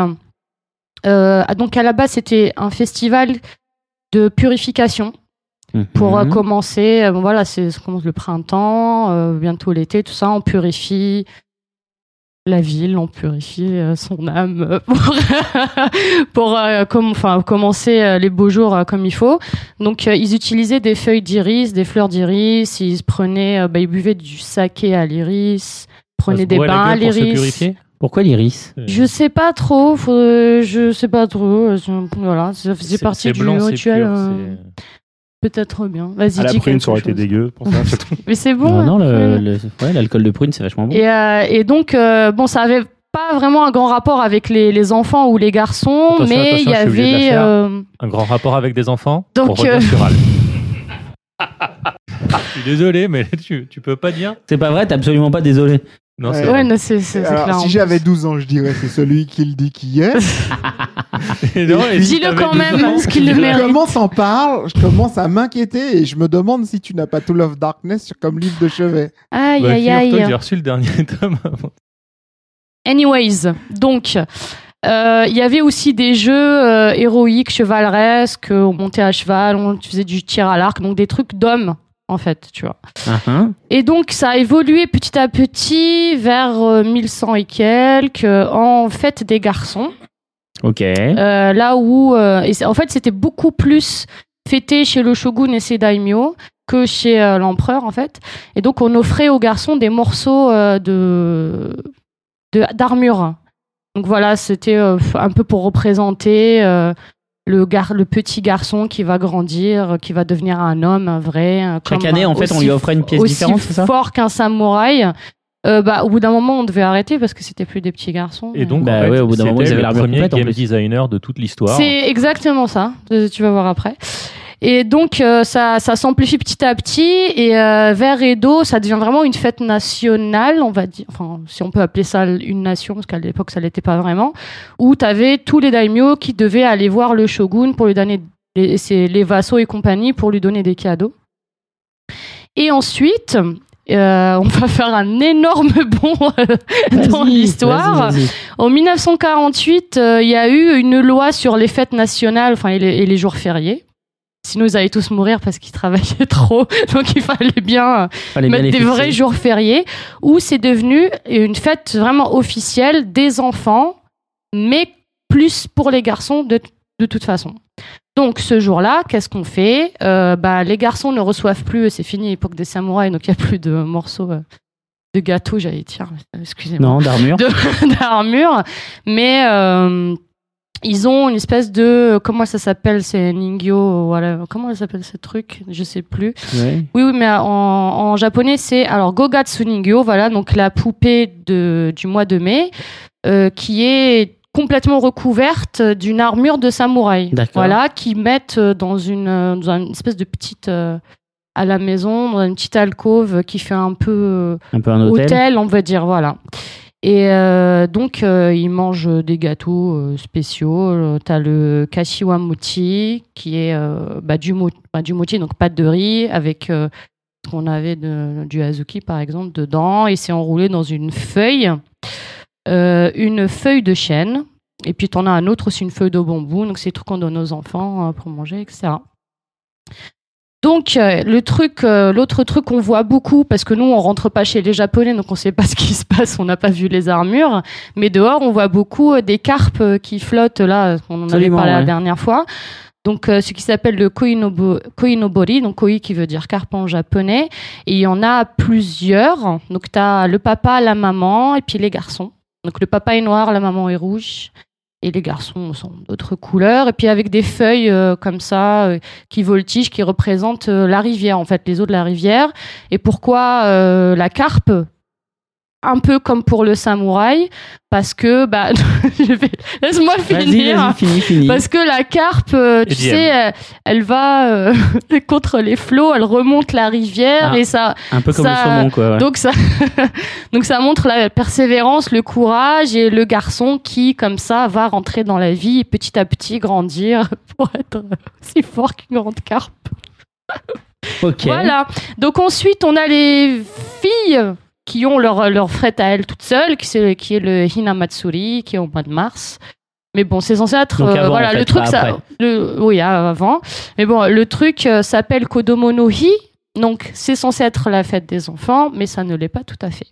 Voilà, j'ai fini mon histoire. D'accord, eh bien t'as merci. dit qu'on allait revenir sur le game designer là et j'ai pas entendu. Ouais. Je sais pas, les poupées de samouraï. Ouais. oh, ça va, c'est bon. Ok, donc c'est- euh, c'était quand même poussif, le premier level up historique quoi. Le Moi premier. je le- retiendrai ça quoi. Merci Ness pour euh, le code de Monohi. De rien, merci de m'avoir Alors attends, écouté. laisse-moi deviner. Un trampoline. Al, il a été et- sage. Pardon. Non, parce que j'aurais fait le dragon de Komodo. Parce qu'ils s'en foutent de ce que je raconte, c'est tout. Oui, mais au moins il reste. Ouais, mais ah, il reste. C'est Il déjà reste. pas mal. Non, c'est vrai qu'en général, il s'en va. Avant, Il a ça fait, du eh, foot ou un ça truc fait dans le genre. deux, ça fait deux, Non, deux non, fois mais que. c'est parce qu'il m'a dit que Ness elle pensait que je détestais sa rubrique, c'est pour ça que je me C'est pas je c'est pensais que juste tu me toi qui détestais tout court. Voilà. Voilà, pardon. Oh non, mais moi je suis un mec gentil, je déteste quasiment personne. Ok, on va enchaîner sur, euh, sur ta rubrique, puis on finira sur les speed chroniques du coup, parce que là je suis Ok, fatigué, moi. oui. Je- J'en peux plus. Bon, alors, en ce qui me concerne, j'ai deux choses sur lesquelles je voudrais rebondir assez rapidement. Une fois de plus sur Anthropoline, comme l'a dit notre ami Atanor. Il s'agit que, voilà, on va commencer par quelque part au centre de la Russie. Il y a, dans l'Oural très précisément, il y a des, un groupe de parents qui Alors, sont un peu énervés. C'est très très fort hein, ce qu'il va Ouais. raconter. Ils ont envoyé une lettre au, pré- au président Vladimir Poutine, connu pour sa, sa pédagogie, et qui, et son ouverture d'esprit. Sa pour- grande beauté personnelle. Voilà, Ouais, et puis surtout. Ouais, ses- moi j'aimerais ses yeux- pote, ses yeux de requin précis. Et ça, moi, j'ai rencontré plein de gens au. Japon qui disaient qu'ils étaient kakoi. Ils à fondant, hein. sérieusement.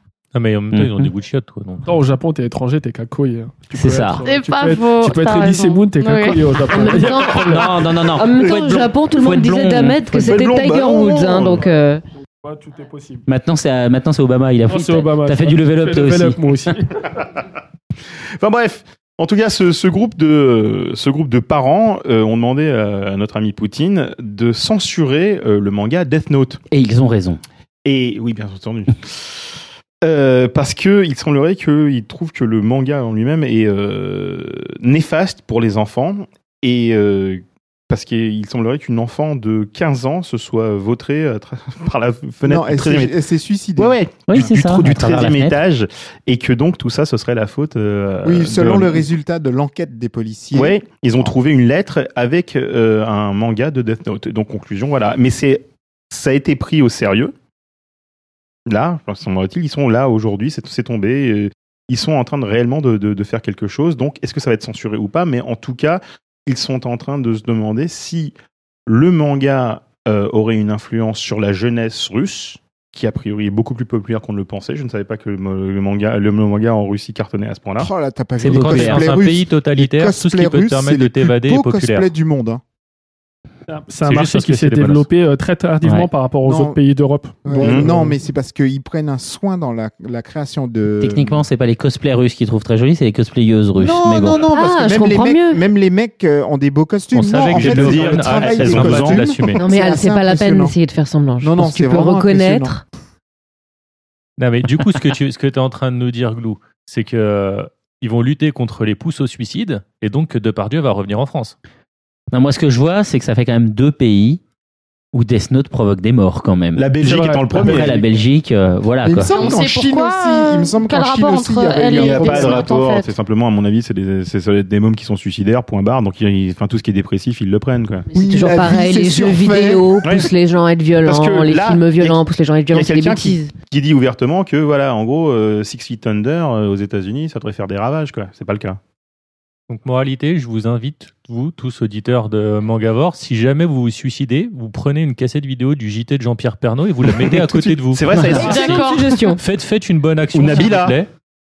Bah, non, mais parce que je veux dire Oh, concrètement, Nabila, tu sautes avec par la fenêtre. Voilà. Tu la tues. c'est pas Mais avec tu la- sautes pas Tu hurles, allô parce qu'il pourrait C'est t'amortir, super hein. important. Allô Paf. Mais allô, Non, mais là, parce mais je me que- suicide, quoi. Non, mais parce que je veux dire concrètement, Death Note, c'est un manga où un type il a un cahier, il note des noms dedans et les noms et les, les personnes dont, dont il a noté le nom, ils meurent. Ouais. Concrètement, en Russie, c'est pas c'est pas innovant. Hein. je veux dire, ça, Ils appellent ça la politique.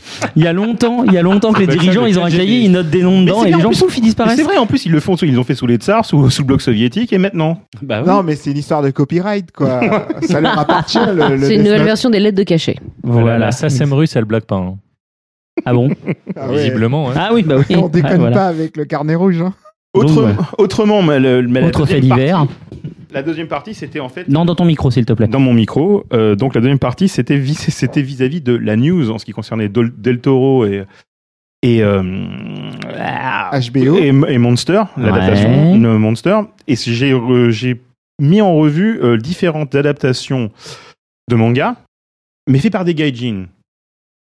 Donc des trucs qui existent déjà là. Des trucs qui existent déjà. J'ai commencé à regarder ce qui se faisait. Crank Freeman, oui, bah qui oui. reste malgré tout euh, plus ou moins Une des meilleures. parce que en pas hein. Silent Hill, Silent Hill c'était bien. C'est les deux seuls. Silent Hill n'est pas un manga, c'est un jeu vidéo. Monsieur. Oui, mais pour moi c'est les deux seuls qui sont bien. Oui, enfin c'est mais, mais, voilà parce que autrement bah j'ai regardé les vidéo, trucs qui ont été faits à Hong Kong ou en Corée, au Taïwan. Enfin du moment Crank Freeman, il y a Crank Freeman chinois qui était tout pourri. Ah, c'était surpourable parce que City Hunter aussi. Il y a eu deux versions pour City Hunter. C'est tu méprises beaucoup trop euh, Dragon Ball Evolution. Ah non non mais attention. Dragon Ball ah, Evolution, ce n'est rien. Attention, alors là, c'est là. Dragon Ball thaïlandais qui est un chef-d'œuvre. Attendez, là d'un seul Les coup. Philippins, je crois, en fait. Il y a une. Avec une fille qui Attends. fait Mais vous avez ouvert cette, espèce de, boîte de Pandore parce qu'il Non, y a juste mon armoire à film. Dragon Ball The Magic Begins de 1989, c'est Taïwan. Effectivement, c'est une gonzesse qui joue le rôle de, euh, de, de Son Goku. C'est un bonheur. Un mec a un gant Mappa sur le crâne. Hop, je suis tortue géniale. Et en 1990, les Coréens sont lâchés, c'est Dragon Ball. Alors, je m'excuse, je, je, je toute personne coréenne. Sawara Son Goku, Igiora Son Goku. En fait, quand tu as un doute dans ce podcast et que tu n'arrives pas à prononcer un truc, il faut que tu places Fafner dedans. C'est le mot-clé. Fafner. Fafner, d'accord. Et euh, donc, ouais, en 1990 Corée, je aussi, c'est absolument atroce. Je l'ai pas vu celui-là, je suis Enfin, jusqu'ici, je, n'ai pas vu un seul. Alors, pour ceux qui s'en souviennent ici, dites-le. Est-ce que vous avez vu euh, donc City Hunter avec de Jackie Chan? Vous l'avez bah, vu? Bien sûr, j'ai vu, ouais, les, deux, vu City Hunter, je les. Il y en a qu'un ah. seul officiel. Hein. Oui, oui, mais Mr Mumble c'est officiel. Enfin, l'autre, l'autre, c'est Mr Mumble. Mr Mumble, c'est chiant. Donc, ouais, quand nous sommes hein. tous d'accord. C'est pas terrible. Okay, non, ensuite. j'aime bien. Moi. Jackie Chan, oh, il est bien de toute euh, façon. Euh, il fait aussi Chun Li dedans. il fait Chun Il y a Chun Li au milieu. Oh, moi, je fais Chun Li, il fait Honda. Je suis un grand, grand fan de City Hunter Même et j'aime beaucoup Jackie Chan, mais Jackie Chan en Ryo Saiba, c'était un peu dur. Ouais, je dire, moi, j'ai pleuré des larmes de sens hein, en regardant le truc. Vraiment, j'ai souffert. J'ai vu Pierre, j'ai vu Pierre. Tu as vu Maison Ikoku? Avec Jackie Chan où il joue, Kyoko. Et... Non. Fist of the North Star, Ken le survivant, le oh. Ah oui, avec Kevin Sorbo et des petits corizo collés sur sa poitrine. J'ai acheté le DVD, j'ai bah, Kevin Sorbo dedans, je oui. me rappelle même plus. Bien sûr. Mais oui, t'as Kevin Sorbo qui a, les, cicatrices et des morceaux de corizo collés avec de la colle. Enfin, c'est. C'est juste merveilleux, quoi. C'est la première fois que j'entends prononcer chorizo, chorizo. C'est ce que j'allais dire. Alors, deux points. D'abord, on dit chorizo. Chorizo Fafner, si vous voulez. Fafner, oh Fafnerizo.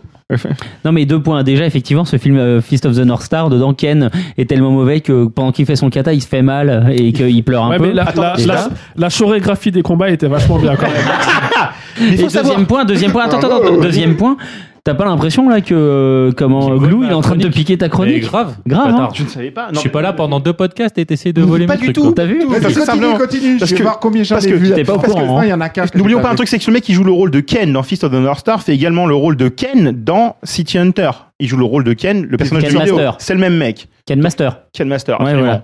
Parce qu'en fait, euh, il joue que des rôles de Ken. Voilà. Dans le film de Barbie, il joue Ken aussi. Alors, Initial D, j'en ai regardé qu'une partie, ah, c'était à Hong Kong. Un film de Initial D C'est un film hongkongais. Déjà que c'est chiant en animé. Déjà, l'animé, c'est une catastrophe. Lequel, lequel, j'ai pas entendu. Initial D. Ça fait peur, hein. Il est assez horrible, mais c'est pas atroce. le pire de la liste. En fait. Bon, All Boy.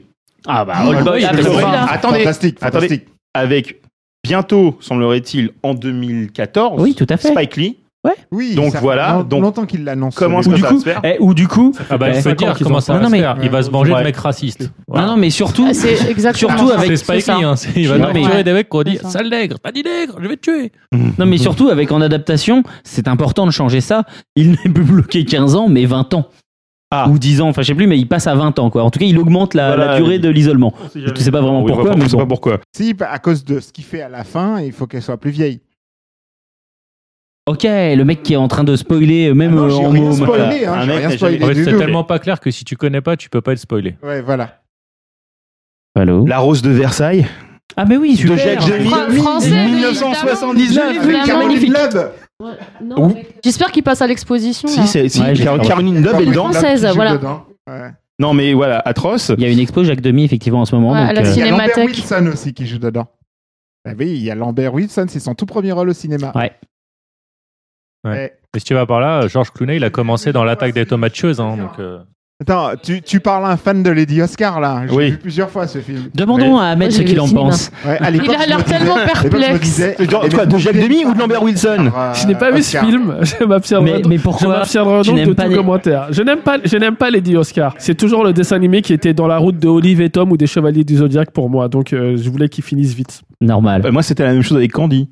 J'attendais Goldorak. Ça marche, aussi avec Candy. Bref. Ouais, mais t'es plus vieux, c'est pour ça. Je te déteste de toute mon âme. Bref. Euh, Speed Racer, adapté donc de Maha, ah, Maha, -Go, si j'ai bien prononcé. Ouais, par les frères Wachowski. C'était tout à fait honnête. Coloré. Frères et. Wachowski. Wachowski, Wachowski. D'ailleurs, leur dernier film était très sympa. Ah, ah. ah je me venge, hein, comme ça tout le monde se sera chié dessus aujourd'hui. Et, euh, et l'adaptation de Kimi Wapet, Your My, Pet, Your My Pet, qui est une adaptation coréenne, il me semble. Ah oui, d'accord. Ouais. Parce que sinon, il y a Marc Dorcel qui en a fait un aussi. Hein. Tout ça, ça a eu droit à des dramas aussi. Non, non, non, il raconte de la merde. Non, non, moi je, parle, je vous parle des adaptations gaijin. Ouais. Mais coréen. T'as dit des coréens? C'est des gaijin. Bah, bah, c'est des gaijin. C'est un étranger. Dans n'importe quel bon manga, les, coréens sont traités de gaijin. Ouais, ouais, ouais, ouais. Voilà. Euh, non, mais vraiment, c'était pas nécessaire, quoi. Alors, vous serez tous d'accord avec moi pour dire que Dragon Ball Evolution reste quand même le pire de tous. Moi, je peux pas dire euh, parce que je l'ai boycotté. Moi non, pareil, non, non, non, non, je suis désolé parce que le Dragon Ball euh, taïwanais avec la nana, il non, était quand même à Non, non, non, au, non. Au, prix, quand si tu fais un ratio ah, budget-qualité au dollar dépensé, il est bien pire. Je suis pas d'accord. Moi, ah, j'ai acheté, j'ai vu les j'ai acheté le DVD. Je vous emmerde tous. Ils avaient les vrais costumes. Ils avaient les vrais costumes. Déjà, c'était un souci. Rien que ça. J'essaie de ressembler. Alors qu'ils ont même pas été jusqu'à mettre l'île de Tortue Géniale. Ils ont fait un chantier avec la maison au milieu pour représenter l'île de Tortue Géniale. Il fait de la tectonique pour lancer son caméa dans Dragon Ball Evolution. C'est le pire. Je sais pas, c'est, je suis d'accord. Il réclame sa soupe. À la fin du film. Arrêtez de spoiler ce film que je ne verrai jamais. En tout cas, pour finir sur une parole de vieux sage, entre guillemets, euh, malgré euh, toute l'influence de la culture manga et les centaines de milliards de millions d'exemplaires vendus dans le monde, on a quand même eu une sacrée typologie de films de merde. Euh, ah, parfaitement. Il y a Cobra, à Cobra, on ah, sait pas encore ce que ça va donner. Il n'est pas encore sorti, mais comme j'ai confiance en Aja, jusqu'ici j'ai aimé ses films, je me dis. Il fallait le faire à l'époque. Belmondo avait pas 80 ans. Ah non, non, pitié, pitié. Bah, Cobra, c'est jaune. c'est- pas, c'est pas parce que Cobra il est inspiré de Belmondo qu'il faut que celui qui joue le rôle, hein. je veux dire Charles il est inspiré de Charles Aznavour, est-ce qu'il faut qu'il joue le méchant dans un film de. Gundam? Non. Non, puis Cobra, euh, il a quand même euh, l'avantage euh, considérable d'être adaptable en film. Oui, voilà. C'est-à-dire que c'est plus sensé du point de vue du fan de voir un film de Cobra qu'un film de Dragon Ball. Ouais. Euh, ouais, on est d'accord. Pourquoi pas? Moi, Avec je pense les effets spéciaux, tu peux faire un film de Dragon Ball. Bah, ils, ont, ils, sont, ils, sont chiés dessus. Il y a James Cameron, hein, sinon, qui est censé sortir euh, Gun un. Hein, ans, voilà. Hein, bon, bref. Non, mais il veut plus le faire, puisque depuis que les fans euh, n'étaient ah, pas d'accord avec l'image de synthèse, euh, il a laissé tomber. Mais non, il avait dit qu'il veut d'abord finir Avatar 2 et 3. C'est vrai. Oui, donc conclusion, nous petits enfants, vont éventuellement un gun, super. Et on n'a pas, parlé d'un, film français puisqu'il y a une adaptation de Quartier lointain, quartier lointain qui euh, franco-allemand. c'est vrai. L'an dernier, c'est vrai. Plus allemand que, il y a deux ans. que français. Avec des acteurs français. Avec des acteurs français. Avec euh, Sandrine Kiberlin, je crois. Chiberlin peut-être, non Alors, oh, Chiberlin, c'est bon. c'est avec un cas, tu peux pas. J'ai vu une partie du film, mais je, dois reconnaître ouvertement que je me suis endormi parce que je le regardais très tard. Eh si, il y en a Vic le Viking Ah oui hey, eh, bien sûr. Mais euh, il y a eu un film anglais Un film, d'image de synthèse. Non, mais non. Ah non, c'est vrai C'est vrai, c'est vrai. Il y a à peu près deux mois de ça en Il y a un 2 Oui, il y a un 2. En, fait, DVD. Le, 1 est sorti au cinéma en France et ouais, ensuite en DVD. Et le 2 est sorti année en quelle année Il y a euh, deux ans, il est sorti le film en oui, Tofu. Tofu, on a parlé non, justement a, dans ces rubriques. Trois ans puisque le 2 3. est sorti cette année. Non, c'est pas il y a trois ans, c'est pas possible. Je veux dire, euh, le podcast n'existait pas encore. Ouais, tofu, il peut parler de trucs périmés. Hein. Non, non, non, ça sortait à peine. Ouais, bon. Ouais, donc, conclusion, en fait, ouais, Vic le Viking, ça, ça, hein. ça, pas marché du tout. En Allemagne, ça a cartonné, en tout cas. Mais c'est un animé, ça, hein, fait un à la base, c'est un anime. Oui, oui, oui ce n'est pas un manga. Oh là là là là. On avait dit en prise de a dit euh, adaptation de manga. Moi, je, suis, très respectueux des règles. On a dit manga. On, a dit manga. manga. Je sais pas s'il y a un manga. Généralement, ils font toujours un manga de oh, merde si de tous les animés. Hein, donc c'est possible. C'est vrai que chez Kadokawa, il y a peut-être une ah adaptation. Kadokawa, ça se trouve, tu grattes un peu et sous le vernis, euh, tu as du métal. Bon, là, ça devient pointu. Et donc, euh, le Vic le Viking, pour avoir vu, euh, parce que quand j'étais petit, j'aimais beaucoup Vic le Viking, vous ça On en était tous là, hein, tout à fait Oui. Euh, non, pas donc, Le Panès, mon grand étonnement, était plutôt pas mal, en fait.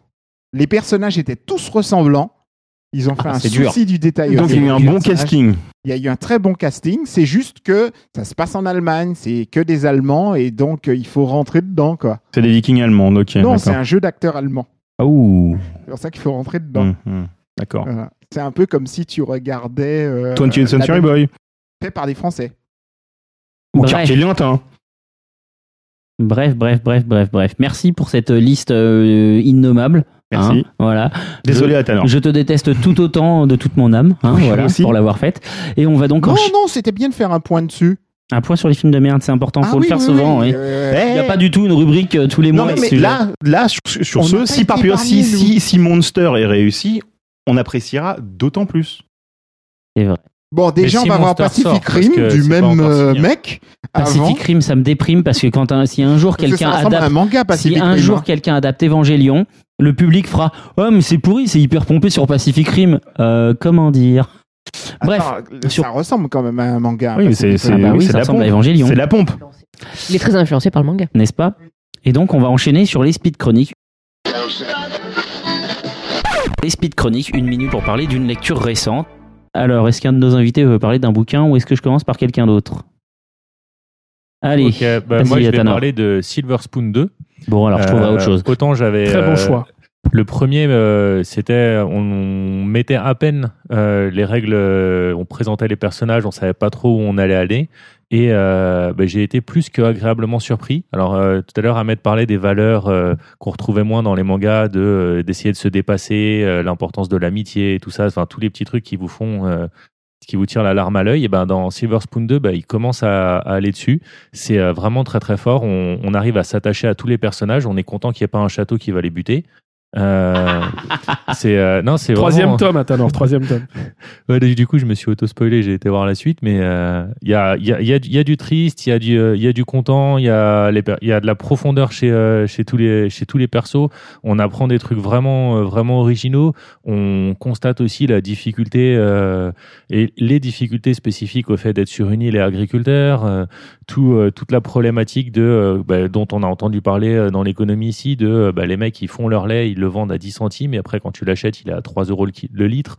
Euh, tu dis bah, pourquoi, euh, pourquoi nous on, se fait sodomiser, pourquoi eux se font sodomiser, quel est l'enfoiré au milieu? Distributeur Leclerc qui se qui se met tout euh, qui se met tout dans la poche quoi. Et ben toute toute cette toute cette injustice enfin tu ressens tout ça et tu sens quand même qu'il y a une joie de vivre une un amour et une passion dans dans le fait d'être agriculteur ce que j'avais pas retrouvé dans un manga depuis vraiment vraiment longtemps et je suis Moi, J'ai énormément de respect pour Ara- Arakawa parce que euh, déjà, elle est exceptionnellement douée pour euh, créer des personnages attachants et euh, raconter des, des histoires et des situations intéressantes.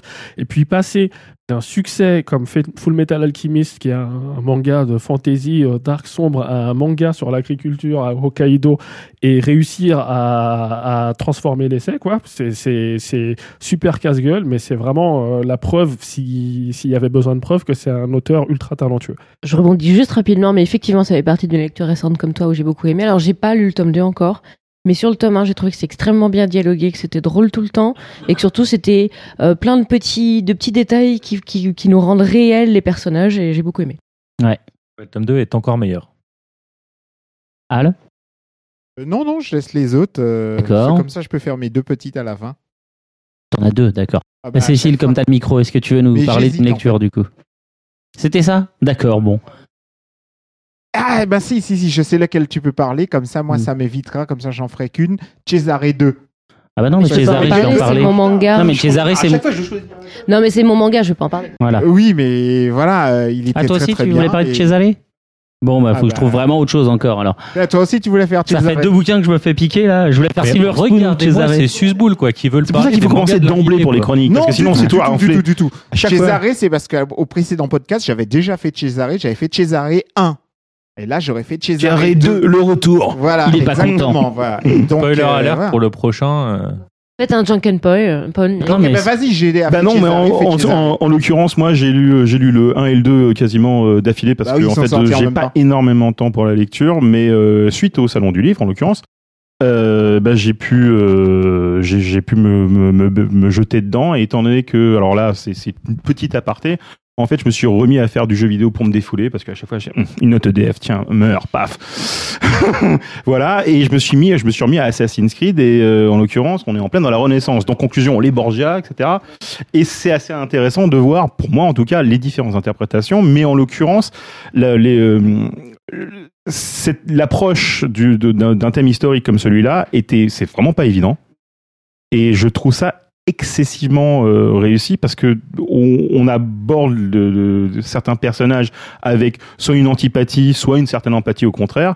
Et au fur et à mesure, on se rend compte que ben c'est voilà, il faut vraiment pas se fier aux apparences et on peut s'attacher à des salopards euh, parce que ben il y en a. Enfin voilà, il- un mec qui viole sa sœur, tu vois, je veux dire, on, on lui dit pas bonjour, comment vas-tu, quoi de neuf, mais là en l'occurrence, on s'intéresse vraiment au personnage et ça, tient vraiment la distance. C'est pas quelque chose où on peut se dire j'ai raté un chapitre, je reviens et puis euh, Alors, tout, je comprends, c'est pas le cas du tout quoi. Pour l'histoire du, me- du mec qui viole sa sœur, toute l- l'intention de l'auteur, justement, c'est de retourner à la réalité des documents qu'on allait euh, sur l'époque sur la famille Borgia Ouais. et de montrer que finalement, c'était les familles rivales qui répandaient ce type de rumeurs Voilà. sur Cesare Borgia et qu'il n'est pas euh, historiquement Tout avéré qu'il aurait violé sa sœur. Tout à fait. Mais justement, c'est ça le truc, c'est que tu de pas c'est de partir sur un truc comme ça. C'est comme si demain, un degré euh, bien entendu bien moins, parce que là on va atteindre le point le, Oh point horrible. C'est dire, c'est dire que, c'est dire que de, tiens, Adolf Hitler, finalement, genre, quel, genre, quel gentil peintre, et en fait, on n'a pas, mais c'est vrai, parce qu'on, parce que, on peut, enfin, Cesare Borgia, mine de rien, c'est, c'est, la, la diabolisation du personnage a eu, a, a eu lieu, enfin, moi, euh, Ouais, enfin, par contre, on peut pas dire qu'il y a eu une diabolisation du personnage d'Adolf Hitler, par Écoute, contre. hein. Moi j'ai vu Derrick, alors donc tu te calmes, hein. Il y, a, il y a eu un fo- il y a eu un focus sur la famille euh, Borgia, alors qu'à l'époque, euh, toutes les familles italiennes de pouvoir Ah, empoisonnaient leurs voisins. Exactement. Dire, Tout Absolument. le monde le faisait. C'était la mode. Et, euh, et, et, euh, et voilà pourquoi. C'était bien. C'était bien. Non, alors pourquoi est-ce que euh, les, les Borgia sont ceux qui ont plus euh, morflé entre guillemets à ce à ce niveau-là? C'est euh, c'est euh, le parti pris qu'a pris euh, l'auteur avec Cesare, c'est d'essayer de- d'expliquer que euh, ils étaient pas roses, euh, mais que c'était euh, Oui, la qu'ils même chose pas plus noirs que euh, les autres, Voilà, ils étaient pas forcément plus noirs que les autres. Et c'est justement ça que j'ai aimé dans ce manga, c'est le fait que l'auteur arrive à super bien décrire la situation politique Tout de l'époque avec les différentes familles, les Français, les Espagnols, etc. Le fait que, bah, en gros, ils se détestaient les uns les autres, mais ils étaient obligés de se côtoyer. Si tu devenais pote avec machin parce que c'est juste ton pote, eh ben du coup, ça veut dire que tu es de son côté, donc euh, c'est un peu chaud. Et je trouve ça vachement bien. Même le découpage de la ville. En plus, ce qu'il y a de bien, c'est que ce manga, j'ai eu l'impression de lire Hikaru no Go. C'est-à-dire que euh, quand tu Là, lis Hikaru no tu Go, développes, voilà, je m'explique pourquoi. quand tu lis Hikaru no Go, t'as pas besoin de connaître le Go pour aimer ce manga. Je trouve avec Cesare, c'est un peu la même chose. T'as le mec qui arrive là, le blaireau Voilà. au milieu, je me rappelle plus son nom. Pas besoin de connaître la Euh, naissance. Angelo. Voilà. Euh, c'est juste le mec, tu sais, c'est il sert à rien. Il est juste là pour être trois. Oui, tu, C'est-à-dire pour qu'à chaque ce fois, t'as un découvres- courriel. voilà, tu, découvres à travers ses yeux. Voilà, par exemple, quand euh, on lui explique comment la ville fonctionne, etc., on le fait pour lui, mais en réalité, c'est pour toi en tant que lecteur. Parce Mhm. que le mec qui lui explique, il vit dans cette ville, il sait comment elle est, quoi. Il n'a pas besoin de t'expliquer qu'il y a la famille machin qui est là, la famille machin, etc. Et c'est ça que je trouve de bien dans ce manga, c'est qu'ils ont l'auteur a trouvé le moyen d'utiliser ce personnage comme si c'était toi qui t'étais oui. téléporté à l'intérieur de l'histoire. Et t'es un peu euh, le gars qui passe entre Ah, tout, euh, voilà, c'est- le- le visiteur invisible. C'est un artifice qui est vraiment intéressant parce qu'effectivement en BD européenne, on sait très bien comment ça se passerait. Ce serait une image introductive euh, en haut de comment en haut Très de grosse, page très grosse, très grosse. et avec un gros texte qui dirait euh, voilà au XIVe siècle en Italie, euh, la ville était dirigée Comme au début de Star Wars, euh, les résumés de l'épisode précédent. Ouais, un voilà, énorme récitatif. Blake et Mortimer. Non, mais c'est ça. Alors que là, du coup, c'est vrai que le, ça, ça passe beaucoup plus simplement Par contre, ça c'est va dans les dialogues. tous les combien? Parce que je tiens à dire que si au bout de 9 mois Tous il y a toujours mois. rien, il va falloir relire les deux précédents tomes pour comprendre ce qui se passe. C'est vraiment, Alors, ça va tous les fou. deux mois, a priori, cool. ouais, ouais, ouais. Et on a 9 tomes sortis au Japon, euh, 10. Donc euh, voilà, il y a de quoi voir venir. On va pouvoir alimenter un feu. Très bien. Très très bien. Non mais alimenter un feu au sens. Une passion, Mais alimenter une cons. passion. t'es vraiment C'est pas trop proche possible. d'Hitler, toi. T'es vraiment Alors, gros dégueulasse. Comme ça, on va pouvoir faire un autodafé et tout. Ouais, c'est un peu ce que j'avais compris aussi. Hein. Ahmed? Ah, je suis un peu embêté parce que j'allais parler de Silver Spoon en fait. Et Ah, donc euh, tout ce que je peux faire, c'est en rajouter une petite couche en disant que euh, euh, en tant qu'éditeur de manga, je trouve que c'est super bienvenu de voir de plus en plus de mangas avec des, ter- avec des thèmes euh, grand public, dans le sens où ça peut parler à des gens qui sont pas lecteurs de manga euh, dans, dans l'absolu, et, euh, et ça, peut, ça peut intéresser tout le monde. Et euh, c'est, euh, bah, j'espère que euh, comme Cesare, comme Silver Spoon, comme Terma et Romae, comme euh, Chi, comme Les Gouttes de Dieu, il y aura de plus en plus de, d'œuvres de ce type-là pour que les, euh, les non-initiés en manga euh, arrivent à, à s'intéresser à, à ce type de bande dessinée. D'accord. Ness, tu veux y aller ou j'y vais? Vite fait. Vas-y. comme d'hab, hein, Vas-y. parce que je sais pas lire. C'est une speed chronique, donc ça tombe bien. courant. Oui, on sait que tu regardes Donc les images. euh, j'ai pas j'ai pas j'ai pas changé de la dernière fois, c'est toujours euh, du Jésus et du Bouddha dont je vais parler. Ou Voilà. Jésus et Bouddha, justement. Et, euh, et donc euh, bah ça continue, c'est toujours les aventures de nos deux euh, de nos deux chéris complètement fauchés. Un peu hipster sur les bords. Ce que moi j'ai bien aimé dans ce volume, que je n'ai d'ailleurs pas fini, euh, c'est le fait qu'il y ait de plus en plus de nouveaux personnages qui débarquent et ça donne un peu plus de vie, un peu plus de fraîcheur. Parce que bon, à Jésus et Bouddha, il leur arrive des aventures, des quiproquos. Ils, ils- connaissent le Japon, c'est rigolo, les sacrifices, les machins. Enfin voilà, il y, a- il y a plein de blagues que je ne pourrais pas raconter, mais, mais on rit beaucoup dedans. Mais quand il y a d'autres personnages, c'est quand même un petit peu plus sympa. Et donc là, euh, par exemple, au début, on a Ananda, un des, euh, Un des di- disciples de un des Bouddha. disciples de Bouddha qui vient lui faire ses comptes et essayer de lui faire économiser de l'argent euh, parce qu'ils ont plus rien, ils peuvent plus s'acheter à manger. Voilà, donc on les voit faire euh, des Bouddha, trucs il- typiques. Bouddha, il a l'air de bien euh, manger quand même. oui, non, mais il a toujours été comme ça. C'est, il peut plus changer maintenant, tu sais. Donc euh, ils font vraiment des trucs typiques, les, les soldes pour euh, pour les légumes, euh, ils s'achètent un vélo, euh, enfin que que des trucs vraiment typiques, Bah, moi, typiques quand je de veux la faire vie des de économies, j'achète pas un vélo. de- oui, mais ils l'ont pas acheté très cher. Et c'était mieux que s'acheter un cheval. Bon, ça, c'est une autre histoire. Donc euh, voilà, c'est vraiment typique, typique de la vie quotidienne au Japon. Et ça, c'est vraiment cool. Et je l'ai même euh, filé à ma nièce qui a 12 ans. Et elle est fan. Elle comprend toutes les blagues et elle rigole. Donc merci la traduction. Merci de l'adaptation, c'est vraiment génial. Et j'en profite pour dire qu'a priori, d'ici à ce que le podcast soit en ligne, euh, normalement, si vous voulez en savoir plus sur Hikaru Nakamura, l'auteur, euh, l'interview qui a été donnée par Mangavor lors du euh, Salon du Livre devrait avoir été retranscrite et donc devrait être disponible sur le site. Et à signaler juste sur cet ouvrage, la fable est toujours aussi belle de tome en tome.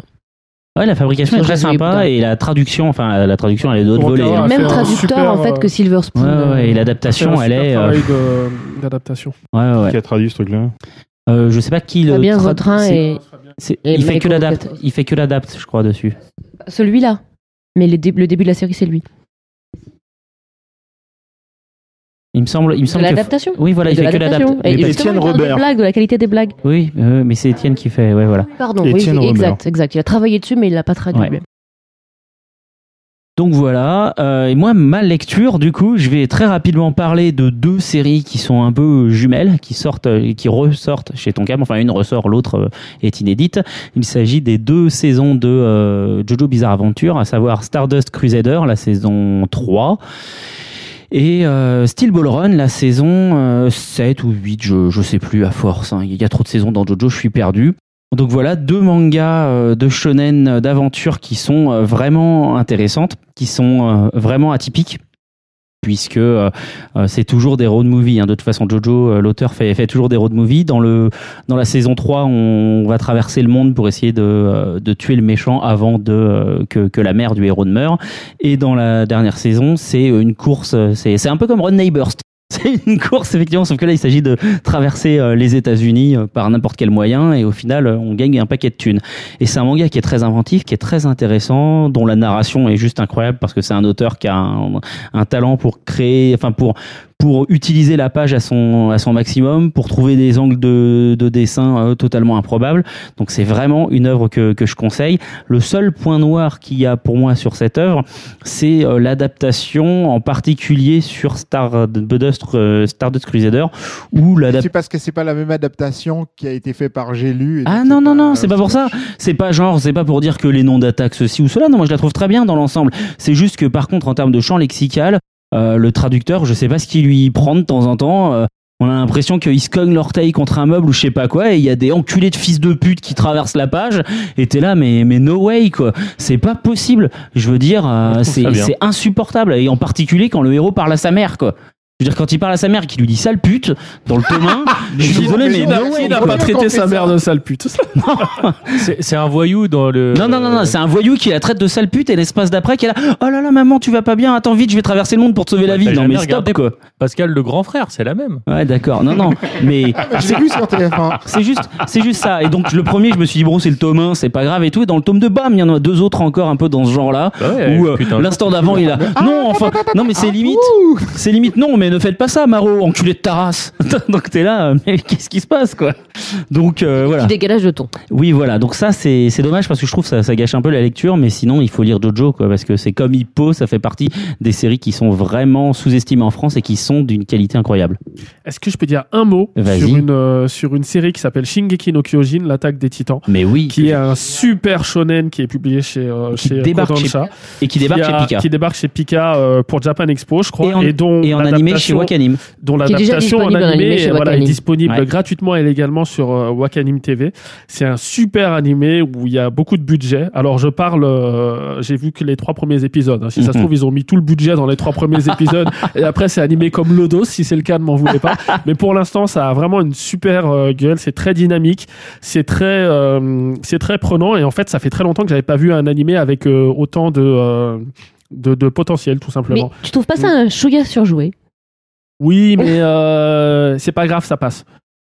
Ce qu'il y a d'étonnant en plus avec ce, ce truc-là, c'est que ça a lancé la mode des intraterrestres au Japon. C'est-à-dire qu'il y a un milliard de mangas qui sortent en, moment, en ce moment avec des... euh, L'humanité est attaquée par des êtres qui viennent de la Terre même. Voilà, comme Akaiju plus, euh, euh, chez Tonka. voilà, comme, euh, tu as t'en as un qui vient de sortir chez Akita Shoten. là, Il y a Bah, dans deux One volumes. Punch Mazinger, tout bonnement. Oui. Mazinger, plus mais c'est Oui, vieux mais ça. ça, c'est C'est vieux. Je vieux. parle de la mode actuelle. En ce moment, tu as plein de mangas comme ça qui commencent à sortir. Euh, Il y en a un tout nouveau qui s'appelle The End of euh, chez Akita Shoten.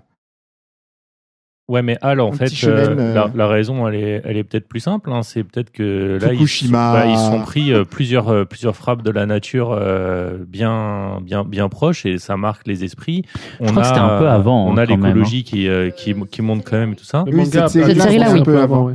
Mais Même depuis- Hakaiju, hein. Hakaiju, c'était avant. Mais, ouais. mais même, enfin, ça, ça commence à faire suffisamment d'années qu'il y a plus de menaces militaires importantes pour dire que le traumatisme. euh, le Japon est un pays euh, qui vit de traumatisme euh, entre les invasions euh, sur son île, le machin, le bidule, Mm. Hiroshima, la Chine, les, les Coréens et tout ça. Avec l'attaque des, des titans, de toute façon, il y a un côté très euh, Evangelion. On retrouve un petit peu ce qu'il y avait avec Evangelion, cette espèce de, de, de menace latente contre laquelle on peut euh, rien faire du tout et qu'on subit, euh, comme euh, éventuellement, comme tu dis, à Tanor, on peut Mais- subir. euh, Voilà, mais de toutes les façons, si tu fais attention, tu as beaucoup d'histoires en ce moment. C'est quasiment des survival, un peu comme Tomb Raider, le dernier Tomb Raider, où quand tu joues, c'est plus du tout une quête pour rechercher quelque chose, c'est pour survivre. Et tu as de plus en plus de, je trouve, de mangas, de jeux vidéo où le principe c'est, eh ben, tu survis. Et le, on va dire entre guillemets, l'histoire a presque pas forcément d'importance. C'est un peu l'évolution de la société. hein. Bah, Avant, les zombies, la mode zombie, a de ça Mais- aussi. Hein. Mais t'as vu que la crise économique a un rapport Oui, voilà. hein. La mode zombie, c'est ça aussi. C'est c'est toujours la crise économique. J'ai quand même une question dans tout ça. C'est quoi ta speed chronique, Al? Alors, ma speed chronique, ma speed chronique ne- donc du coup, ne sera pas, puisque ça y Ne est, la sera pas première speed. fête, ne sera pas en fait un, un, Un manga mais Ah bon? un comics. Ah tiens, là le fait la gueule quand ça faisait longtemps, ça faisait longtemps. Ouais. En fait, en ce moment, je suis sur irrécupérable. Non mais eh, tu sais que moi je lis Le Seigneur des Anneaux, c'est pas pourtant que j'en fais une speed chronique hein, en anglais, s'il vous plaît. non, mais j'ai trouvé ça plutôt original, ça m'a fait plaisir. J'ai retrouvé le plaisir pur du, du comics à Ouais, l'ancienne, ouais, etc. ouais, ouais. Avec Bah, un- irrécupérable, avec un- irrécupérable un comics à l'ancienne, je trouve que là tu tu t'exagères un peu quand même. Je, Bon, je- je suis un grand grand fan de comics, irrécupérable, c'est quand même très moderne. Ouais, mais en fait, c'est au niveau des valeurs. Enfin, Al, il parle des valeurs de, de- du message qui est transmis dans les récupérables. C'est pas des mecs en slip. euh, Oui, en à fait, si tu veux, ce que je veux dire par là, c'est pas euh, le, le reboot de X-Men où euh, on va chercher les anciens X-Men dans le passé pour pouvoir convaincre les mecs du futur que Mmh, bah, c'est mmh. pas bien ce qu'ils font maintenant, quoi. Si tu veux, c'est pas cette surenchère de on fait toutes les trois semaines un, un crossover euh, pour pouvoir enchaîner sur le suivant. Là, irrécupérable, c'est euh, un peu, pour moi, c'est un petit, un petit comics à l'ancienne parce que c'est une histoire qui est toute simple, qui se vit sur elle-même. C'est Superman, on va dire, c'est l'idée, c'est euh, comme si un jour Superman, qui est le plus grand héros de la Terre, d'une certaine façon pète un câble et euh, bah du coup, voilà, devient égoïste, fait ce qu'il a envie, donc il tue la moitié des gens, etc. Et Mhm. après, il ne peut pas revenir en arrière. Parce que Forcément, ils sont voilà, tous morts. fait, alors qu'il ne rêve que de ça. Il a qu'à tourner très vite autour de la Terre pour Ouais, remonter le comme temps dans l'épisode c'est 2, réglé. exactement. Voilà. Épisode Et- Ah, 1 c'est dans le... ah oui, dans le 1, oui, de c'est Mario vrai, oui. Puzo, monsieur. Voilà. L'homme qui a l'homme qui a écrit quand même le parrain, c'est lui qui a fait ça.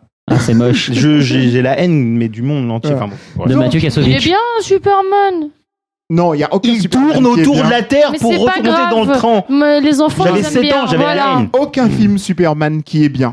Aucun. Le premier Alors est que pas je suis mal. un grand fan de je vois. Superman. Je suis- non, non, si, si. Le premier Le film, premier mal. est ultra chiant. Non. Mais Moi, non. J'étais petit quand je l'ai vu. Moi aussi. Mais Le moi seul aussi. moment bien dans ce film, c'est au T'étais trop moment grand. où il y a Lois Lane qui tombe et il lui fait Je vous tiens.